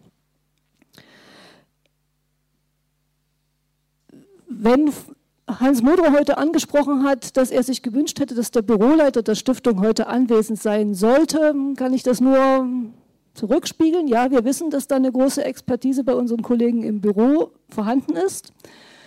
Äh, Lutz Pohle ist im Moment zum Beispiel dabei, eine unserer großen Konferenzen mit einem chinesischen Partner vorzubereiten, wo es genau um diese Frage Verhältnis von Staat, Markt und sozialen Organisationen, da wir das Wort Zivilgesellschaft nicht nutzen dürfen, sind soziale Organisationen, in verschiedenen Entwicklungsmodellen, also sprich verschiedenen Teilen der Welt, gewachsene Ansätze zu vergleichen, Erfahrungen nebeneinander zu stellen und zu hören, was ist denn unter welchen Bedingungen ja, wie gewachsen, was ist nutzbar. Also ich glaube, dass es durchaus auch ein Bestreben zum Austausch gibt. Ich kann zum Beispiel auch spiegeln, dass unsere chinesische Partnerorganisation hier im Vorfeld der Konferenz äh, eine Tour durch mehrere europäische Länder gemacht hat, um sich zu informieren, wie denn dieses Verhältnis von Staat, Markt und hier hieß es dann doch Zivilgesellschaft ähm, aussieht. Das wäre vielleicht zu dem Thema Lernen und Verständnis dafür, dass man Probleme anfassen muss. Das Wort viertes Plenum, was äh, in der übernächsten Woche stattfinden wird, stand auch schon mal im Raum würde ich auch gerne noch mal darauf hinweisen, ja, China hat Mechanismen zur Regulierung und äh, die KP hat einen bestimmten Rhythmus, in dem zwischen den Parteitagen äh, Fragen adressiert werden. Und da ist vom 20. bis zum 23. Oktober das nächste Plenum anstehend, äh, das sich der Frage Rechtsstaat zuwenden soll. Bleibt abzuwarten, ob das ein eine Diskussion ist, wie äh, von einigen Beobachtern erwartet wird, wo es wirklich um die Adressierung von bestimmten Elementen in dieser Implementierungslücke geht, oder ob das ein Verständnis von, wie das Ming sagte, einer der Beobachter Chinas hier in Deutschland, ob es um einen Rechtsstaat für die KP geht. Eine ganze Menge von Fragezeichen, die dahinter stehen. Ich würde vielleicht ehe ich abschließe, ganz kurz nochmal eine unvollständige Liste, die Frau Dagmar Enkelmann heute Morgen genannt hatte, zum Arbeit der Stiftung in China ein bisschen erweitern, damit das Bild vollständiger wird. Wir arbeiten nicht nur mit Migranten und wir arbeiten nicht nur mit ethnischen Minderheiten. Äh, wir haben drei große Komponenten, in denen wir als Stiftung dort vor Ort mit chinesischen Partnern tätig sind. Es ist einmal der Fragekomplex soziale Gerechtigkeit, wo wir uns äh, sehr stark auf das Feld ähm, Arbeitsmigration in den letzten Jahren bezogen haben. Und wir machen das sowohl mit Basisorganisationen als auch mit akademischen Einrichtungen, als auch mit lokalen und regionalen Entscheidungsträgern. Und wir versuchen diese Vernetzung zwischen dem Wissen, was auf unterschiedlichen Ebenen vorhanden ist, fruchtbar zu machen, sodass auch die Spielräume für die Akteure an der Basis größer werden.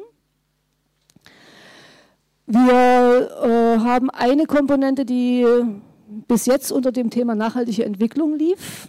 Die wird künftig ab nächsten Jahr unter das äh, thematische Dach sozioökologische Transformation gestellt, wo es auch darum geht, äh, eine Sensibilisierung für äh, den Zusammenhang von wirtschaftlicher Dynamik, sozialer Gerechtigkeit und der Frage, wie wird mit Umweltproblemen umgegangen ähm, ja, gibt.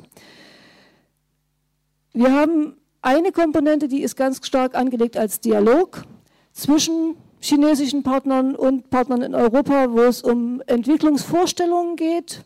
Wir werden uns in der Zukunft da auch um Fragen stärker bemühen, die äh, Dialoge anstoßen sollen in der Region, um Frieden und Sicherheit in der Region zu befördern, weil wir selber wahrnehmen, dass das zunehmend zu einer Region wird, die das Potenzial hat, wenn ich südchinesisches Meer angucke, zu einem heißen Konflikt im 21. Jahrhundert zu werden. So viel zu unserer Arbeit. Ich möchte jetzt mit einem Dankeschön abschließen an alle, die bereit gewesen sind, hier als Referenten in die Runde einzusteigen. Ich fand, das waren sehr, ich sagte, anregende Beiträge. Wir werden uns bemühen, die Beiträge einzusammeln und eine Form für eine Publikation zu finden, sodass auch diejenigen, die heute vielleicht äh, nicht da sein konnten, das nachnutzen können oder Sie in einem, zu einem späteren Zeitpunkt darauf zurückgreifen können. Ich sage ein herzliches Dankeschön an all diejenigen, die sich mit Fragen eingebracht haben und natürlich auch an diejenigen, die uns technisch unterstützt haben. Die Küche, gut. Ich hoffe, das hat dazu beigetragen, dass Sie den Tag gut überstanden haben, dass es auch zwischendrin etwas zu essen gab und was zu trinken dazu. Jetzt bleibt mir nur äh, die Hoffnung, dass wir das nicht dabei belassen werden, sondern in den äh, nächsten Jahren die Möglichkeit finden, als Stiftung oder als Stiftungsverbund, schließe ich gleich die helle Panke mit ein, äh, weitere Veranstaltungen zu China oder der Region Asien anzubieten. Und ich würde mich freuen, wenn ich den einen oder anderen von Ihnen wieder als aktiven Teilnehmer dabei erleben darf. Ich wünsche Ihnen jetzt einen schönen Heimweg und noch ein schönes Wochenende. Danke.